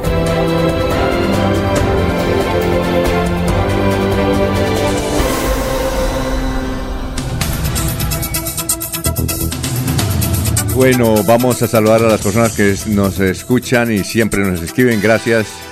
Ya dimos la noticia de, Barichara y que murió la señora eh, Joaquina Patiño. A ver quién más está en la línea. Antes de ir con mm, Gustavo Penilla Gómez. Dice, ¿se acuerdan de los comerciantes de San Andresito asesinados en el Magdalena Medio por robarles una carga mm, grande de electrodomésticos de contrabando? Pues los asesinaron y los tiraron a esos lagos repletos de caimanes. Lo robado eh, lo vendieron casi regalado en pueblos del Magdalena Medio. Lea Lato. No, pues es ahora el señor Mantilla es un santo. Eh, don Gustavo Penilla don Laurencio. ¿Cuál envidia santanderiana? Héctor Mantilla lo mató su cercanía con la vicepresidenta de Duque, Marta Lucía Ramírez. Nos escucha también Luis José Arevalo Durán y Maribel Cáceres. Vamos a ver cuál es la tendencia de hoy en materia informativa en- a nivel nacional y en el departamento de Santander. Está aquí el director de contenidos de Radio Melodía, Sabino Caballero. Sabino, ¿cómo está? Muy buenos días. Muy buenos días, Alfonso, y a todas las personas que nos siguen a través de nuestras redes sociales y a través de 1080 AM, aquí de Radio Melodía. Hay dos temas que eh, se han vuelto, pues, digamos, virales, sobre todo el, primero tiene que ver con Cuadraplay o Cuadrapicha, aquí en el sector de Cabecera, el video que se volvió viral este fin de semana y que genera preocupación entre los habitantes del sector de Cabecera y piden a las autoridades que actúen pues el video hace referencia a un acto de agresión, de intolerancia en la cual eh, en las imágenes se ve como una persona es reducida por la fuerza y luego tomada por el cuello hasta ser lanzada contra el piso eh, por parte de uno de los guardas de seguridad del sector. Frente al fuerte impacto que recibe contra el asfalto, el joven pierde la noción y parece quedar en estado de inconsciencia. Y la gente lo que reclama es entonces qué pasa con las autoridades. No hay presencia de nada y no hay decisiones, que es lo complicado. Allí los eh, líderes han manifestado permanentemente que se tomen acciones puntuales y eh, se cuestiona pues eh, por las redes sociales a la administración municipal, al señor alcalde, para que haga presencia en el sector, que haga presencia la autoridad. Bueno, esto fue el video entonces que hemos visto pues en las diferentes redes sociales. Y otro tema tiene que ver en que nacional, pero también impacta aquí en lo local, digamos, o en lo departamental. Tiene que ver la elección del proceso del el Contralor. Recordemos que se ha dicho que el 18 de agosto, es decir, pasado mañana, tendría lugar esta elección. ¿Qué parece? La, eh, la tendencia está a que sea María Fernanda Rangel la que eh, logre pues digamos, ese, ese reconocimiento. Pues el asunto es que hay un eh, documento, un informe que presenta eh, Valeria Santos de la revista Cambio y que titula El Plan Perfecto.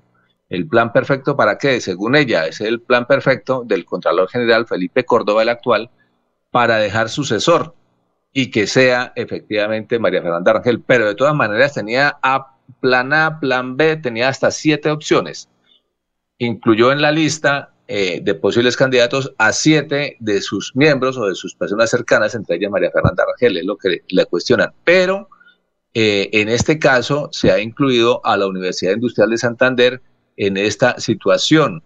Eh, se dice que la estrategia del señor Felipe Córdoba, dice comillas, engordó la Contraloría, la llenó de funcionarios políticos, revivió el control previo y construyó una relación muy cercana con la Universidad Industrial de Santander, UIS, encargada de realizar el examen de los aspirantes y de calificar sus hojas de vida. Y cuestiona, pues, digamos, en, en esta relación entre eh, la Contraloría y la UIS. Dice que el señor Francisco Mosquera Sota, Sota era el asesor político del rector de la Universidad Industrial de Santander, Hernán Porras, es decir, su enlace con el Congreso, cierro comillas y vuelvo y abro. El hermano del señor Mosquera, Miguel Ángel Mosquera Sota, trabajaba en la Contraloría de Felipe Córdoba cuando le entregaron el concurso a la UIS. Es decir, también están cuestionando el papel de la Universidad Industrial de Santander, el proceso de transparencia para elegir los nombres o postular a los nombres de los posibles candidatos, o de los posibles, no, de los candidatos a la Contraloría eh, General de la Nación. Son dos temas entonces de preocupación, uno cuadra play y otro la transparencia en la cual ya incluyen a la Universidad Industrial de Santander. Alfonso. Alfonso. Bueno, Alfonso se ha retirado. De, Don Eliezer. Ah, bueno. ¿Quién queda de subdirector? Alfonso, todos, decía Laurencio alguna vez, todos somos subdirectores. Eh, Sabino, eh, esencialmente es como el tema político, la tendencia, ¿cierto? En, en, redes sociales, también aprovechando este, este largo fin de semana. Sí, claro, el de, el, de la, el de Valeria Santos, pues dice usted sobre la columna que escribe, sobre el plan perfecto para la elección de Contralora, a ese tema es que se refiere. Pero Sabino. Subdirector. Sabino, pero ¿qué culpa tiene la UIS si a él le, encomiendan una actividad que puede hacerlo? la UIS eh, tiene la honorabilidad, eh, digamos, la experiencia. Por eso casi siempre cuando hay ese tipo de, concursos, la que lleva el bulto es la universidad. Por eso recuerden que aquí en Santander casi la UIS no participa en esa serie de eventos para evitar estos líos, porque al final la tildan de que fue que no sé qué cosas, que por sí, pero si la gente reunió condiciones, fue su hoja de vida para estar entre esos 10 eh, seleccionados, pues ahí sí es ponerle como que otra, eh, un palito ahí a la rueda para que no gire bien las cosas.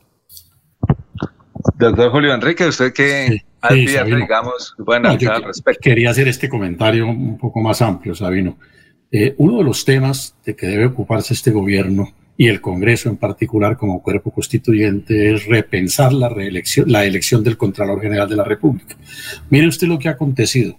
Cuando la elección era exclusiva del Congreso de la República, era una decisión puramente política que terminó degradando la actividad política por el fenómeno del clientelismo. Cuando quisimos con la Constitución del 91 reformar y le adjudicamos a los tribunales, a los entes encargados de administrar justicia, en este caso a las altas cortes que postularan sus candidatos para que el Congreso eligiera, terminamos politizando e introduciendo fenómenos de corrupción en las altas cortes. Ahora hicimos una reforma y abrimos espacio para que la academia participe en ese propósito de escoger el mejor contralor y lo que estamos viendo por las críticas a la UIS es la degradación de la academia, la politización de la academia, la entronización de la corrupción en el medio universitario. Por manera que ahí sí tenemos que entrar a reflexionar seriamente. Soy del convencimiento de que el día que la academia se eh, deje eh, taladrar por la corrupción y por el fenómeno de la politiquería, hasta ahí llega la sociedad colombiana. Es el último, el último bastión que tiene la sociedad para su defensa es la academia. Por eso creo que con esta experiencia de la elección de este Contralor, tenemos que reflexionar seriamente para no permitir que la academia termine contaminada de la actividad política, degradando su papel, desprestigiando eh, los espacios del conocimiento y de la formación profesional y, por supuesto, participando de la corrupción política.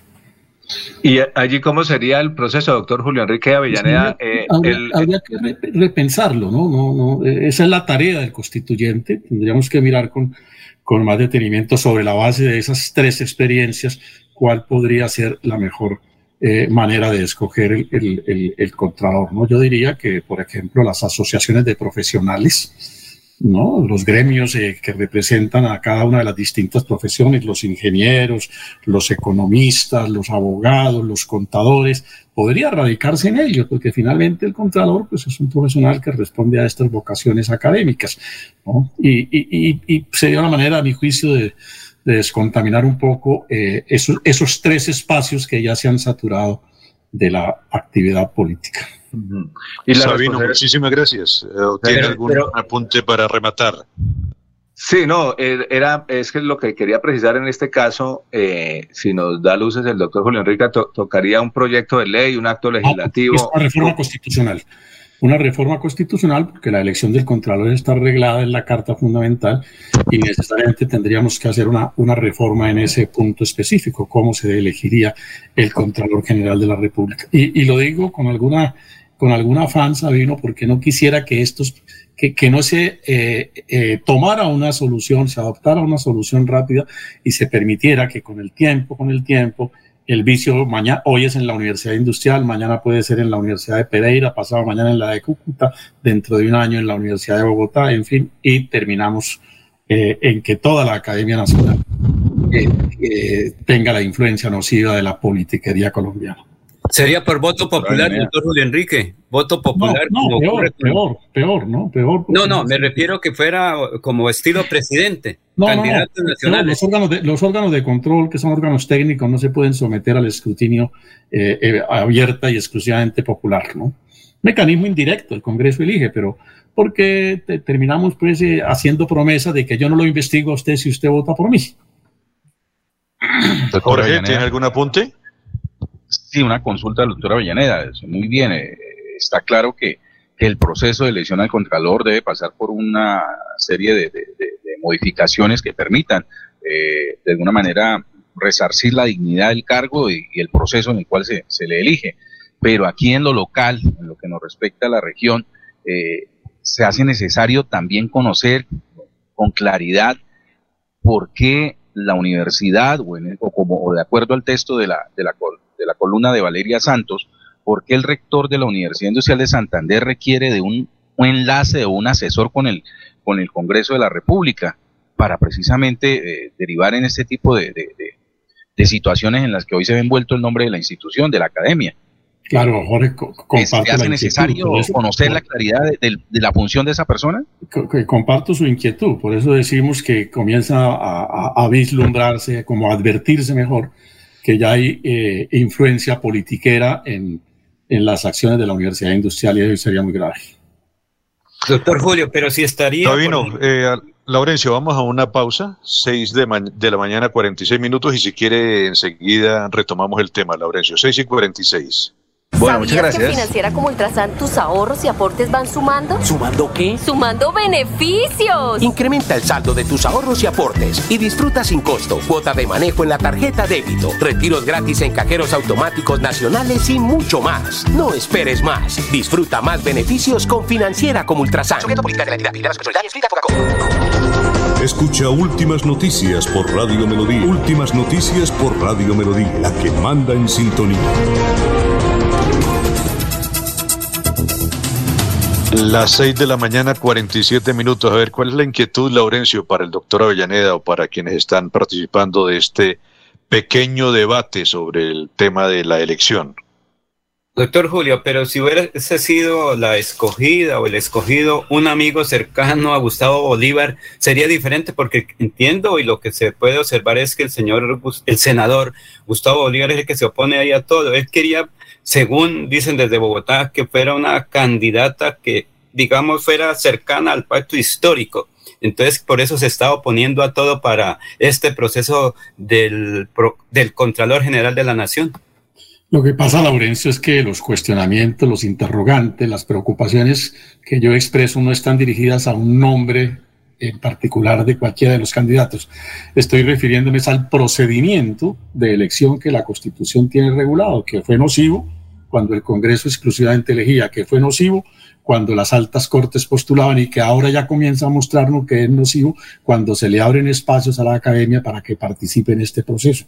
Esta experiencia de la UIS eh, no puede pasar inadvertida, merece un- un- un- una reflexión y un análisis muy serio, incluso del propio mundo académico. Las 6 de la mañana y 48 minutos, Jorge. Vamos con noticias 6 y 48 a través de Radio Melodía.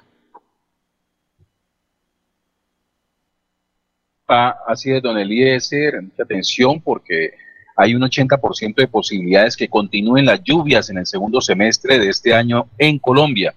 La advertencia la hace la ministra de Ambiente, Susana Mohamed, quien instó a alcaldes y gobernadores a activar todos los planes que, de respuesta y prevención. El IDEAN pronosticó que se esperan acumulados de lluvia por encima de los valores típicos entre septiembre y noviembre, como ya sucedió en junio y julio pasados. Actualmente hay alerta naranja en Santander por el riesgo de deslizamientos de tierra en 10 municipios y aler- alerta amarilla por la misma amenaza en 43 municipios del departamento. Doctor Julio, nos llega un reporte de un oyente que nos dice que lamento informarles que a las nueve de la noche falleció el ingeniero Guillermo Camacho Caro, fundador de la ingeniería industrial en Colombia. Qué pérdida, dice. Dios lo bendiga por siempre. Fue en la primera carrera de ingeniería industrial de la Universidad Industrial de Santander. De un oyente este reporte, conocía, doctor Julio, al ingeniero Guillermo Camacho Caro, fundador de la ingeniería industrial en Colombia. Eh, Eliezer, personalmente no recuerdo haberlo conocido, pero desde luego de su nombre sí tengo noticia, en la medida en que, como lo anota el, oyente que nos da la triste noticia, eh, fue uno de los eh, aportantes y de quienes eh, promovieron la creación de esta facultad en la Universidad Industrial. Bueno, pues paz en la eternidad del ingeniero Guillermo Camacho Caro, eh, eh, profesor creador de la ingeniería industrial en la Universidad Industrial de Santander. Don Laurencio, 6 de la mañana, 50 minutos. Noticias a esta hora, Laurencio. Sí, Melissa Franco, que es la secretaria del Interior de la Alcaldía de Bucaramanga, y las acciones que está reclamando la comunidad ahí en cabecera, en virtud de los hechos que se han presentado en la zona refrescante, fines de semana y de cabecera. Pues escuchamos la que dice ella frente a los operativos y que desde la alcaldía que han ordenado.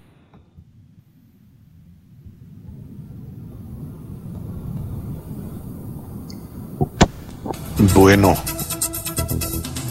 no escuchamos a su invitada, don Laurencio. Quedamos pendientes un poco más adelante para oír ese reporte noticioso. Se ha confirmado que la reforma tributaria se aprobará antes de diciembre. Dice el gobierno que tendrá mensaje de urgencia. La próxima semana el presidente Gustavo Petro radicará la solicitud en la Cámara de Representantes. Eh, en medio de toda la polémica que se ha generado por algunos artículos de la reforma tributaria, se confirmó que la propuesta que radicó el gobierno del presidente Gustavo Petro en el Congreso tendrá mensaje de urgencia. Eh, así se confirmó por parte del ministro del Interior, Alfonso Prada, eh, a medios nacionales, indicando que se radicará la solicitud la próxima semana. Sí, ya lo puedo confirmar. Habrá mensaje de urgencia para la reforma tributaria. La decisión ya la tomó el presidente Gustavo Petro y estaremos comunicándonos en las próximas horas ah, eh, con, esta, con esta información ante la Cámara de Representantes, dijo el señor ministro. Con esta solicitud de mensaje de urgencia, las comisiones económicas sesionarán conjuntamente y el primer debate será entre todos. Posteriormente, la reforma tributaria pasará a las plenarias para su estudio, por lo que la iniciativa será aprobada antes de que termine el año 2022. Asimismo, el ministro del Interior tiene la certeza de que las discusiones de la tributaria serán la primera prueba para la coalición de gobierno que se conformó días antes de que el presidente Petro llegara a la Casa de Nariño. Creo, doctora Avellaneda, que eh, su señoría ya nos había hablado sobre este tema de, de los, de las, eh, de los mensajes de urgencia, ¿no? ¿Esta es eh, la única alternativa de parte del gobierno o existe o existen otras alternativas para que para que reformas como esta sean aprobadas, doctor Julio Enrique? Pues yo creo que la más expedita, eh, es la, la solicitud del mensaje de urgencia, porque eso le imprime celeridad, le da prelación a ese proyecto de ley en el Congreso de, de la República, ¿no? de acuerdo con, con los textos constitucionales, cuando el presidente le solicita al Congreso que tramite un proyecto de ley, es decir, le envía el mensaje de urgencia, eh, el, el, Congreso debe resolver sobre el tema en un término de 30 días, ¿no? Entonces, eh, eh, creo que, que este proyecto, no, no antes de diciembre, yo creo que la premura es antes de octubre, Eliezer, por una sencilla razón, porque finalmente la aprobación de la ley de presupuesto que presentó el gobierno saliente, eh, eh, que está eh, en estudio de, del Congreso de la República, pues finalmente la expedición de esa ley está condicionada a la aprobación de la reforma tributaria, porque de acuerdo a los recursos que finalmente se hagan eh, disponibles en esta reforma tributaria, podrá recomponerse el proyecto de presupuesto que el gobierno saliente dejó a consideración del Congreso. Por eso digo que eh, la razón de ser del mensaje de urgencia es para que ese proyecto de ley de reforma tributaria esté en firme, a mi juicio, a más tardar a finales de septiembre. Y a estos mensajes de urgencia, eh, ¿hay algo que se les pueda atravesar o ese mensaje de urgencia hace que la reforma se dé porque se dé? Mm, que se discuta el proyecto, no que se apruebe tal y como el gobierno lo presentó, es que se le dé prelación en su discusión, de manera tal que antes de los términos normales y ordinarios que eh, exige la eh, aprobación de un proyecto de ley, eh, pues por razón de la prelación y de la urgencia expresada por el gobierno, tenga preferencia en su discusión y a la mayor brevedad se conozca el texto definitivo. Esa, es la razón del mensaje de urgencia. No es que se apruebe el texto tal y como el gobierno lo presentó, sino que se le dé prelación a su discusión. Perfecto. Eh, Laurencio, ¿pudo, podemos completar la, la, la noticia suya? Sí, señor, ya está lista la doctora Melisa Franco, secretaria del Interior de Bucaramanga, frente a la situación de cabecera. Escúchemela, pues. Nos encontramos en el sector de cabecera, más exactamente en el sector de Cuadraplay, donde un operativo de forma interinstitucional. Llevamos cuatro cierres de establecimientos comerciales, dos precisamente por promover la ocupación del espacio público, uno por encontrar a una menor de edad consumiendo bebidas alcohólicas, la cual fue trasladada a nuestras comisarías de familia, y otro cierre más precisamente por condiciones higiénico-sanitarias. Seguiremos con estos controles de forma permanente, no solamente de la mano de la Secretaría del Interior, sino también con nuestra policía, tránsito, la CMB para control de ruido, planeación municipal y salud municipal, todos trabajando por un fin común. Hacemos un llamado a los empresarios al cumplimiento de la norma y por supuesto a la ciudadanía al control de bebidas embriagantes, a que tengamos tolerancia para que todo el sector pueda convivir, sector comercial y sector residencial. Las 6 de la mañana, 56 minutos, 6 y 56, semana corta, eh, va, eh, prolongada por este lunes festivo. Yo creo que mucho tiempo más, doctora Avellaneda, Jorge, para leer las informaciones, para leer editoriales, para compartir todo lo que los medios de comunicación nacionales e internacionales nos ofrecen. ¿Qué destaca, doctor Julio Enrique, de este, de este fin de semana eh, bastante largo. Eliezer, pues generalmente eh, los eh, periódicos de fin de semana se dedicaron a, analizar los temas de la agenda del gobierno nacional, ¿no? las primeras reacciones de la opinión pública y de los gremios frente al conjunto de propuestas y frente a las acciones ya cumplidas por el gobierno, pero pues obviamente ahí se destacan tres, tres aspectos principalmente naturalmente la reforma tributaria, que ha generado ya una eh, discusión y en cuyo análisis avanzan los sectores gremiales y en general los sectores sociales y la opinión pública. El segundo tema que ha despertado también inquietud y que ha meritado comentarios en los eh, periódicos nacionales y regionales son las conversaciones que el gobierno se propone adelantar con el Ejército de Liberación Nacional y en general su política de paz total. que también eh, pues tiene sus, sus bemoles. Y finalmente, un tema que a los santandereanos nos concierne mucho, la apertura de la frontera y las relaciones nuevamente con la República de Venezuela. Tal vez son los tres temas más, más importantes de que se han ocupado los comentaristas, los articulistas de la gran prensa. Las 6.58 minutos, eh, ya está Diego, pero iremos con él después de las 7 de la mañana. Jorge, ¿Qué destaca de este fin de semana noticioso? Mm, don Eliezer, una noticia no muy alentadora, conociendo y consciente de su afición hacia esta disciplina deportiva. El equipo Búcaros será el único equipo de baloncesto en el país que no participará en el próximo campeonato nacional que se programó para el 10 de septiembre. Las razones que llevaron a las directivas a anunciar su retiro de la competencia son los múltiples inconvenientes que tiene el Coliseo Vicente Díaz Romero de Bucaramanga, donde hay enormes goteras, la luz no es apta para las transmisiones de televisión y la madera de la cancha está deteriorada. Eh, de acuerdo a la información que entrega eh, el dirigente Carlos Parra, eh, presidente del club de, de, Búcaros, dice que nunca obtuvo respuesta de la alcaldía de Bucaramanga sobre los recursos que les prometieron asignar.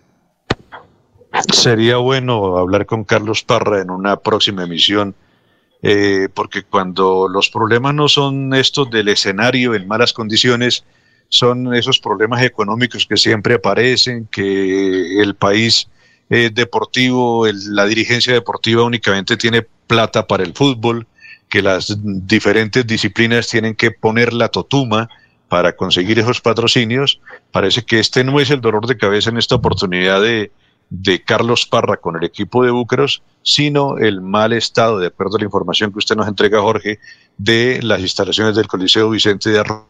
Ese maderamen no es tan viejo, doctora Avellaneda y oyentes. Ese no creo que no tiene más de 12 años. ¿No se podría habilitar el Coliseo Bicentenario? claro, que el Coliseo Bicentenario era multipropósito, ¿no? Sí, eso entendimos, sí. Sí, y seguramente el único gasto que tendrían que hacer en el Bicentenario sería comprar las, las cestas, eh, las que requiere la, la, competencia, ¿no? No sé en materia de tableros electrónicos cómo se encuentre, que ese también era otro dolor de cabeza del Vicente Díaz Romero. Un viejo tablero electrónico, Arnold fue testigo de cuántos dolores de cabeza tuvimos allí porque en la mitad de los partidos eh, fallaba, colapsaba el tablero electrónico cosas como esas. Eh, realmente no tenemos un escenario cubierto con todos los elementos que se requieren para la competencia, para una competencia profesional. Esperamos eh, oír mañana de pronto a Carlos Parra para que nos amplíe más estos conceptos, Jorge, sobre, sobre sus dificultades y sobre su ausencia del campeonato con el equipo de Búcaros. Muy amable. señor. Una, las 7 de la mañana, Sí, señor. Las 7 de la mañana, un minuto, vamos a la pausa y ya vendremos con Diego J desde los Estados Unidos. Aquí Bucaramanga, la bella capital de Santander. Transmite Radio Melodía, Estación Colombiana, HJMH, 1080 kilociclos, 10.000 vatios de potencia en antena, para todo el oriente colombiano. Cadena Melodía, la radio líder de Colombia. El sábado 3 y domingo 4 de septiembre estará en Bucaramanga el médico especializado en medicina alternativa y complementaria doctor Ricardo González Parra, atendiendo en el Hotel Cabecera Country, calle 48, número 3429. Tratamientos con medicamentos biológicos y completamente naturales, sin químicos. Recuerde, el sábado 3 y domingo 4 de septiembre estará en Bucaramanga el doctor Ricardo González. Agende su cita médica sin costo, llamando a la línea celular 313-392-26 2623 313 392 2623. Valoramos su participación. 316-550-5022 es el WhatsApp de Melodía para que entremos en contacto.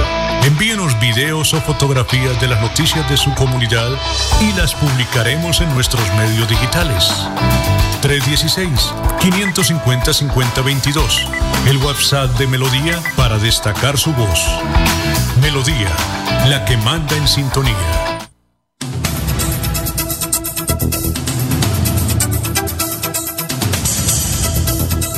Nos vamos a los Estados Unidos, a la ciudad de Orlando. Diego J, muy buenos días. Que nos cuenta qué tenemos para hoy como otro punto de vista. Señor director encargado, buenos días, ¿cómo está? buenos días, muy bien. ¿Qué tal el clima por allá? ¿Qué tal todo? Después de ese puente largo. Ustedes sí tienen puentes, ¿no? ¿Cuántos puentes tiene Colombia en el año? No sé, perdimos la cuenta. ¿Cuántas fechas de puentes festivos tendrá? ¿Como unos 15, 20, más de 15 puentes puede tener? Por lo menos, sí. Por lo menos, ¿no? Por aquí, lo menos. aquí en Estados Unidos, siempre que hay eh, lunes festivo o que hay día festivo, lo hemos hablado, son muy pocos los que celebramos, entonces eh, hay unos, como le explicaba la otra vez Alfonso y a los oyentes, hay unos que son federales, que son en todo el país, y hay unos que son por el condado, que son en zonas específicas. Pero bueno. Pero Diego. Benditos ustedes que pueden celebrar festivos tan seguido.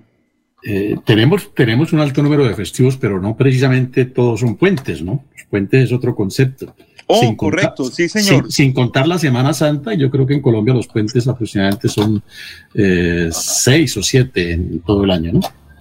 Mm, parecieran más. Debe ser por lo que el festivo 22, doctor Julio Enrique. Festivo pero, pero, no todos los festivos dan lugar a puente, ¿no? Sí, sí, correcto. Sí, hay festivos que se celebran el día que corresponde. Bueno, don Eliezer y compañeros, hoy les quiero hablar de un producto de un producto que es parte importante de nuestro gremio de la radio y ha sido parte importante de la sociedad y un día como hoy está cumpliendo 40 años. Un día como hoy, en 1982, se creó el primer compact disc, el primer CD, el primer disco compacto, como usted quiera llamarlo. ¿Qué es el compact disc?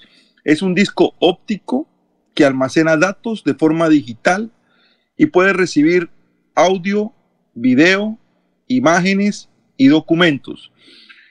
Empezó su creación en 1979, pero la fecha como tal que se considera eh, de origen del CD es 1982. ¿Por qué? Porque en este año fue su lanzamiento. Fue su lanzamiento eh, de parte de las industrias que lo impulsaron. Generalmente y estoy hablando de un CD normal, un CD común y corriente, puede almacenar de 74 a 80 minutos de audio y en datos puede almacenar de 640 a 700 megabytes. Este producto ha decaído completamente en, en nuestra parte del mundo, en los Estados Unidos, en Latinoamérica, incluso en Europa las ventas han bajado muchísimo. Se piensa que la cantidad de CDs ha bajado por lo menos un 70% de lo que llegó a ser en su momento. ¿Qué lo mantiene con vida? Asia. En Asia sigue siendo el producto eh, que predomina para eh, la reproducción de música. Aquí ya tenemos las memorias USB, los eh, MP3, guardar la música en nuestro teléfono, las plataformas. En Asia siguen comprando CDs y siguen utilizando los compact discs. Hasta 2007, que es el último dato que se tuvo con cierta exactitud, si se puede llamar exactitud, se consideraba que había 200 mil millones de CDs en funcionamiento. Una cifra terriblemente alta pensando en que no era un producto, no era un producto tan antiguo, era un producto de 1982. Su antecesor fue el Laserdisc, que era ese disco que usted recuerda en el mismo tamaño que los long play de acetato, pero que se reproducía de forma láser. Luego se decidió a llevarlo a un tamaño más pequeño y eso dio paso al CD. El, en 1974 empezó el trabajo independiente de las dos compañías que sacaron adelante este proyecto. Este proyecto fue un proyecto de la compañía Philips, que es una compañía holandesa, y la compañía Sony, que es japonesa. Ellos dos decidieron, en una muestra de interés eh, tanto económico como científico, crear un equipo conjunto para desarrollar el CD. Philips se encargó de todo el proceso de fabricación y colocó un sistema que tenía que ayudaba a que los rayones no interrumpieran la música. Ese fue el aporte de Philips. Y el aporte de Sony fue eh, un sistema que se llama CIRC, que se encarga de corregir los errores de la grabación.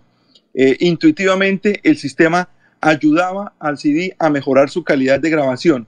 Entonces, entre las dos compañías se encargaron de sacar adelante el CD, tanto así que no se considera que el CD tenga un inventor, se considera que es el resultado de un proceso colaborativo, que es una cosa bien curiosa en la historia de los inventos de la humanidad. A pesar de eso, hay tres personajes de los que se puede hablar cuando hablamos del CD. El holandés Kes Imink de Philips, el eh, japonés Tochitada Doi de Sony y un director de orquesta que se llama Herbert von Karajan, que fue el que promovió con más fuerza el CD en el mundo.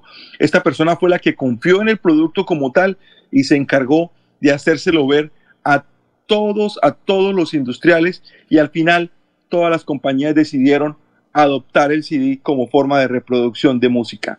La primera grabación en Europa fue la Sinfonía Alpina, Alpina de Strauss, fueron los vals de Chopin, eh, por cierto, interpretados por un pianista chileno que se llama Claudio Arrau.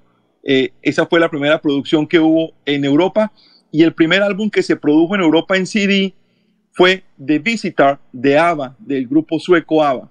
La primera grabación en Estados Unidos fue un álbum de Billy Joel y la primera grabación que se hizo en Latinoamérica, o, el primer álbum que se grabó en Latinoamérica, fue un álbum de Daniela Romo en México, que se llamó De Mil Colores. Se dice que el CD recibía entre 74 minutos y 80 minutos de música porque era lo que duraba la novena sinfonía de Beethoven y ese fue eh, el audio que se usó para las primeras pruebas del CD. 40 años, el Compact Disc se niega a desaparecer, sigue vigente en Asia y definitivamente cambió la forma de escuchar música en el mundo, don Eliezer. Diego, pero entonces si Asia lo sigue utilizando, si lo sigue consumiendo, significa que no va a desaparecer muy fácil, ¿cierto? Pues se ha resistido. Lo que pasa es que el mundo aquí en los Estados Unidos es complicado conseguir un CD. Se consigue eh, lógicamente en las tiendas, eh, pero nadie compra música en CD. Ahora todo el mundo compra música en, en streaming y con las aplicaciones pues la reproduce en su teléfono celular principalmente y en algunos MP3. Generalmente se reproduce en teléfonos celulares. Y todo indica, Diego, que también el acetato se, se, se resiste a desaparecer Ha vuelto. porque la gente ha comenzado a, ha comenzado a comprar los equipos para reproducir eh, como históricamente, como por tradición, como Por por, un recuerdo, por nostalgia. por nostalgia. El acetato, lo que pasa es que el acetato es ese tipo de productos que, que generan recuerdos. Entonces, como dicen los, los, los, de los de merchandising moderno, genera una experiencia el acetato, porque la calidad del sonido, pues lamentablemente no es tan buena como la de un CD o como la de la música eh, que se guarda por memoria. Pero la gente que escuchaba acetatos o la gente que, que, que al principio tuvo alguna, algún recuerdo con el acetato es la gente que puede comprarlo ahora. Es la gente que tiene el dinero ahora, la gente que ya creció. Entonces, por eso el acetato está siendo comercializado tan fuertemente aquí en los Estados Unidos. Pero aquí es supremamente costoso, usted lo sabe porque pues yo tengo una pequeña, muy pequeña colección de acetatos, muy pequeña, advierto, y he comprado muy pocos en los Estados Unidos, porque los que he comprado en los Estados Unidos los he pagado a 25 dólares o a 23 dólares, eh, eh, que son los que he comprado acá. Y eh, cuando ha viajado, cuando han viajado un par de familiares, entre ellos don Eliezer Galvis, me ha conseguido acetatos en 5 mil pesos en Bogotá. Entonces la diferencia de precio es abismal y, hemos podido traer algunos de Colombia, aunque nos faltan muchos más para la colección. Jorge, yo tuve en mi vida radial eh, algunas otras experiencias de cómo tener eh, eh, grabación de audio como el minidisc. Eh, tuve mi equipo de minidisc, dos o tres minidisc, tuve alguno de ellos todavía reposa históricamente en manos de Arnulfo. La emisora también se pasó del cartucho al minidisc. ¿Usted qué otras experiencias, Jorge, que se ha movido como nosotros en los medios de comunicación, tuvo de sonidos? Luego de, pues no debió conocer las grabaciones originales que nosotros conocemos en, en disco, en algunos estudios, creo que Radio Bucaramanga o Radio Santander grababan música y cuñas en discos, en acetato. ¿Qué experiencias tuvo después de, de, de, de la grabadora de casete? ¿Qué recuerda Jorge? No, no, mi primer contacto con la radio en Eliezer fue ese, el año 84, con el nacimiento en Barranca Bermeja de, de, Yariguíes Estéreo. Eh, obviamente allí la sensación de- que hacía el médico Alfonso El Hash Merlano con su emisora era la del sonido digital. Llegaban los primeros discos compactos a Barranca Bermeja. Eh, dato curioso, en, en el mercado colombiano los primeros compactos eran de, de- de música clásica, era muy abundante la música clásica, la grabación de música clásica en los discos compactos. Eh, poco a poco el mercado pues fue ya incursionando hacia, hacia los artistas a, a- prensar sus, sus propios eh, discos compactos ya a medida que se iba popularizando, pero lo común en el mercado en los primeros días era eh, encontrar muchas colecciones de música clásica en, en- el compact disc. Eh, por acá me quedan de recuerdo fueron de, de producción publicitaria, básicamente, eran como, como detalles que se entregaban con, con, con poca duración, pero con material que, que- que era muy interesante, más o menos lo que recuerdo de esos primeros días. Bueno, 7 de la mañana ya se nos fue, Diego. 7 No, aquí 15 estoy, minutos. señor, aquí estoy. Ah, bueno, no sé. eh, para De- rematar, pues disco- muchas gracias por este repaso. apunte para Diego. de- sí.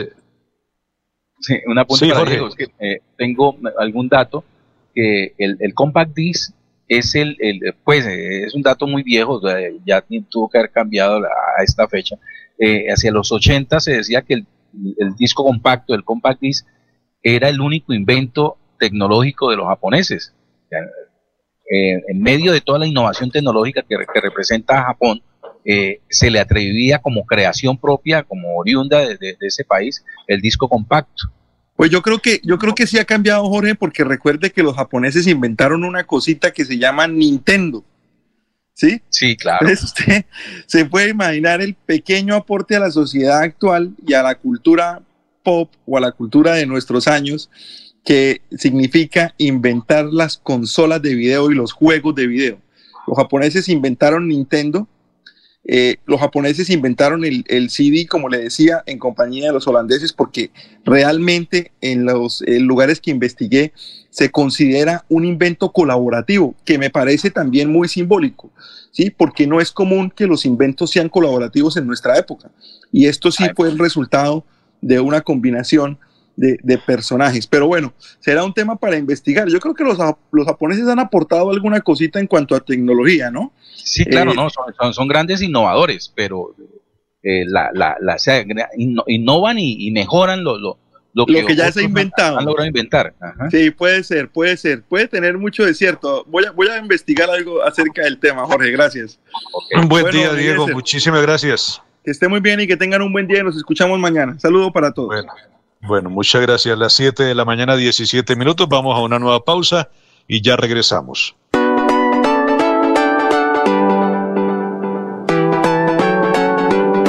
Melodía, Melodía, Radio Sin Fronteras. Escúchenos en cualquier lugar del mundo. Melodíaenlínea.com es nuestra página web. Melodíaenlínea.com, señal para todo el mundo. Señal Radio sin límites, Radio sin fronteras. Radio Melodía, la que manda en sintonía. Hay más noticias. Muchas noticias, muchas noticias en Melodía 1080 AM.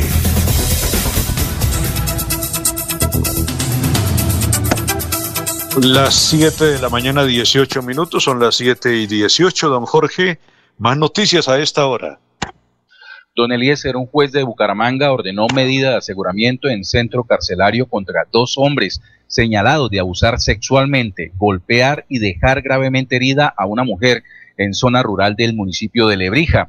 La fiscalía les imputó cargos por su presunta responsabilidad por los delitos de tentativa de feminicidio y acceso carnal violento agravado, de acuerdo a sus responsabilidades individuales. La mujer fue violentada sexual y físicamente, recibió múltiples golpes que le causaron marcas físicas en su rostro y cuerpo de por vida, por lo que se encuentra recibiendo atención médica a la espera de poderse realizar múltiples cirugías reconstructivas. De acuerdo a la investigación, la víctima logró salvar su vida cuando escapó de sus agresores y se escondió en medio de la maleza por varias horas para posteriormente salir a pedir ayuda. Así lo informó Oliden Riaño, director de la Fiscalía en Santander. Los capturados por este aberrante caso de violencia contra una mujer en Santander son Johan Sebastián Ortiz Cadena y Pedro Antonio Rodríguez. Por los hechos, por estos hechos ocurridos el 10 de julio en zona rural de Lebrija, eh, cuando la víctima de 49 años salió de un establecimiento comercial en el barrio Paraíso rumbo a su vivienda y habría sido abordada por los dos sujetos hoy asegurados. Las 7 de la mañana, 19 minutos, son las 7 y 19. Don Laurencio Gamba tiene más noticias a esta hora aquí en Radio Melodía. Laurencio. Eliezer, sobre los hechos en el barrio Convivir de Girón, donde dos personas perdieron la vida y varios heridos. El coronel Quiroga, pues sobre este tema nos habla en los siguientes términos. En el municipio de Girón, en horas de la tarde, se nos presenta un incidente en las laderas del río de Oro, en el caserío Convivir, donde en un establecimiento público resultan cinco personas heridas, donde posteriormente son trasladados al centro asistencial. Lamentablemente, dos personas fallecen, pero gracias a la reacción oportuna de nuestro modelo de vigilancia voluntaria por cuadrantes, se logra la captura de dos sujetos y un arma de fuego que llevarán al esclarecimiento de estos hechos y a la captura de más responsables que, estuvieron en el lugar. 7 de la mañana, 20 minutos. El ministro Campo eh, se alista para definir ajustes en el precio de la gasolina. El ministro de Hacienda, José Antonio Campo, le contó a medios nacionales los detalles acerca de lo que viene para el país en materia macroeconómica durante el gobierno de Gustavo Petro. Entre varios temas, el funcionario habló acerca del futuro del precio de la gasolina. Contó, en primer lugar, que en efecto el gobierno tendrá que tomar la decisión de qué ocurrirá con los precios de la gasolina y los combustibles en general pero que por ahora prefieren mantener la calma acerca de qué ocurrirá en dicho aspecto. De igual forma, el ministro de Hacienda contó que algunos de los precios de los combustibles van a tener que reajustarse en lo que resta del año, más teniendo en cuenta el déficit del Fondo de Estabilización de Precios de los Combustibles, tema que también preocupa a Ocampo por su desfinanciamiento.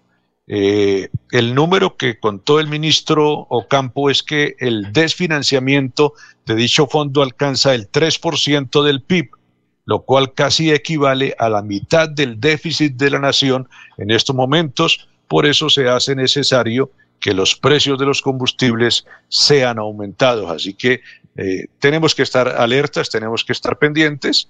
En los próximos meses podría volverse a anunciar reajuste en el precio de los combustibles que creo que están subiendo cada dos o tres meses de acuerdo a lo que indica el precio internacional del petróleo eh, para nuestro país, pues con estas afecciones. Las 7.22 minutos. Dígame, Laurencio.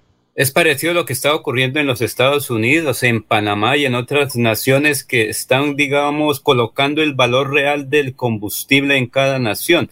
Porque como usted lo dice, el déficit está este en el fondo, en lo que suministra algunos recursos de subsidio para los combustibles en Colombia. Se requiere es un precio internacional. Subir en dólares la gasolina colombiana, que ese sería el otro factor que afectará terriblemente a la población colombiana, porque digamos, si sube a mil, a, a diez mil quinientos, doce mil pesos el galón de gasolina, pues va a incrementar todo.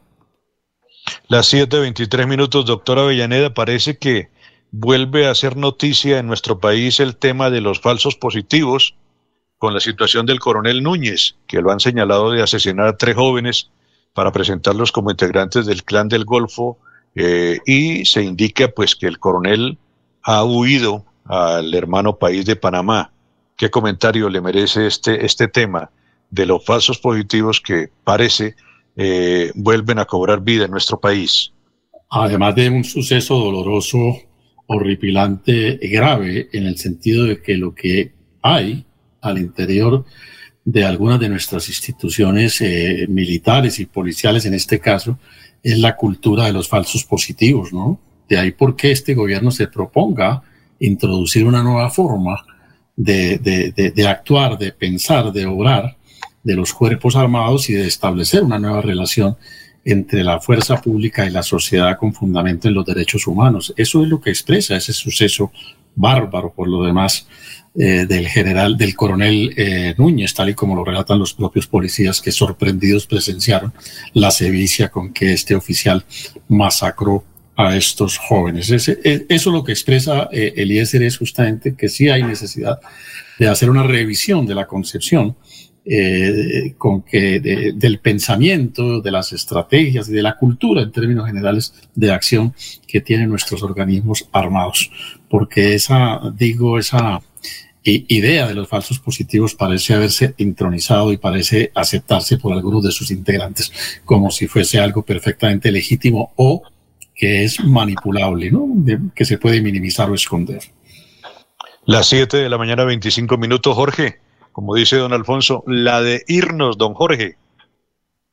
Don Eliezer eh, publica a través de su cuenta de Twitter el periodista Melquisedec Torres.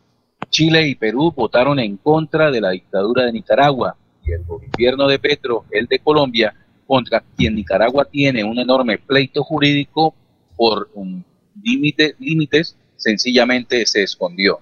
Esto resulta vergonzoso y peligroso, dice Melquisedec Torres en su cuenta. Eso ya tiene una aclaración suficiente que vale la pena difundirla. El embajador de Colombia ante la OEA saliente, el doctor Alejandro Ordóñez, se retiró, renunció, hizo dejación del cargo, se despidió del organismo días antes de la sesión. Y eh, eso fue el 3 de agosto. Y el, el, señor em, embajador designado dice que aún no ha recibido todavía oficialmente el nombramiento y que por supuesto no puede haberse posesionado, razón por la cual la presencia de Colombia obedece a que no había funcionario que asumiera la representación. Las 7.26 minutos, don Laurencio, la de irnos, Laurencio. Mañana hablaremos, eh, eh, Eliezer, sobre las necesidades de Barranca Bermeja Distrito Especial, porque próximamente se reúnen los senadores en el puerto petrolero. Doctor Avellaneda, la de despedir esta emisión del martes aquí en Radio Melodía. El país de los formalismos jurídicos, ¿no? De ese santanderismo jurídico que algunos dicen nos acompaña, ¿no? La discusión que han querido promover algunos de que la orden que el presidente Petro dio eh, para que se llevara la espada de Bolívar no debió haber sido cumplida porque para perfeccionar el acto de posesión se requería que el Congreso hubiese aprobado el acta en el que constara eh, la diligencia de posesión. Pues ese es un formalismo eh, llevado al extremo. La Constitución en el artículo 122 es clara al señalar que para asumir el cargo basta prestar el juramento. Y eso es apenas eh, suficiente para entenderse que ya era presidente de la República y que la orden impartida a, la, a, la, a las instancias de la Casa Militar pues era perfectamente válida. Son las 7 de la mañana, 27 minutos. Don Arnulfo, muchísimas lo gracias. Eliezer, lo contrario sería suponer que si el Congreso por algún motivo no hubiese aprobado el acta ese día y que si se hubiese demorado una o dos semanas, como suele acontecer, para aprobar las actas, pues el país estaría sin presidente, lo cual es absolutamente absurdo. Arnulfo, muchísimas gracias. Gracias a los compañeros, a Jorge, a Laurencio, al doctor Avellaneda, Alfonso y a todos los oyentes de Radio Melodía. Volveremos mañana a las 5 de la mañana aquí en Radio Melodía, la que manda en sintonía. Muchas gracias y un feliz martes para todos. Últimas noticias los despierta bien informados de lunes a viernes.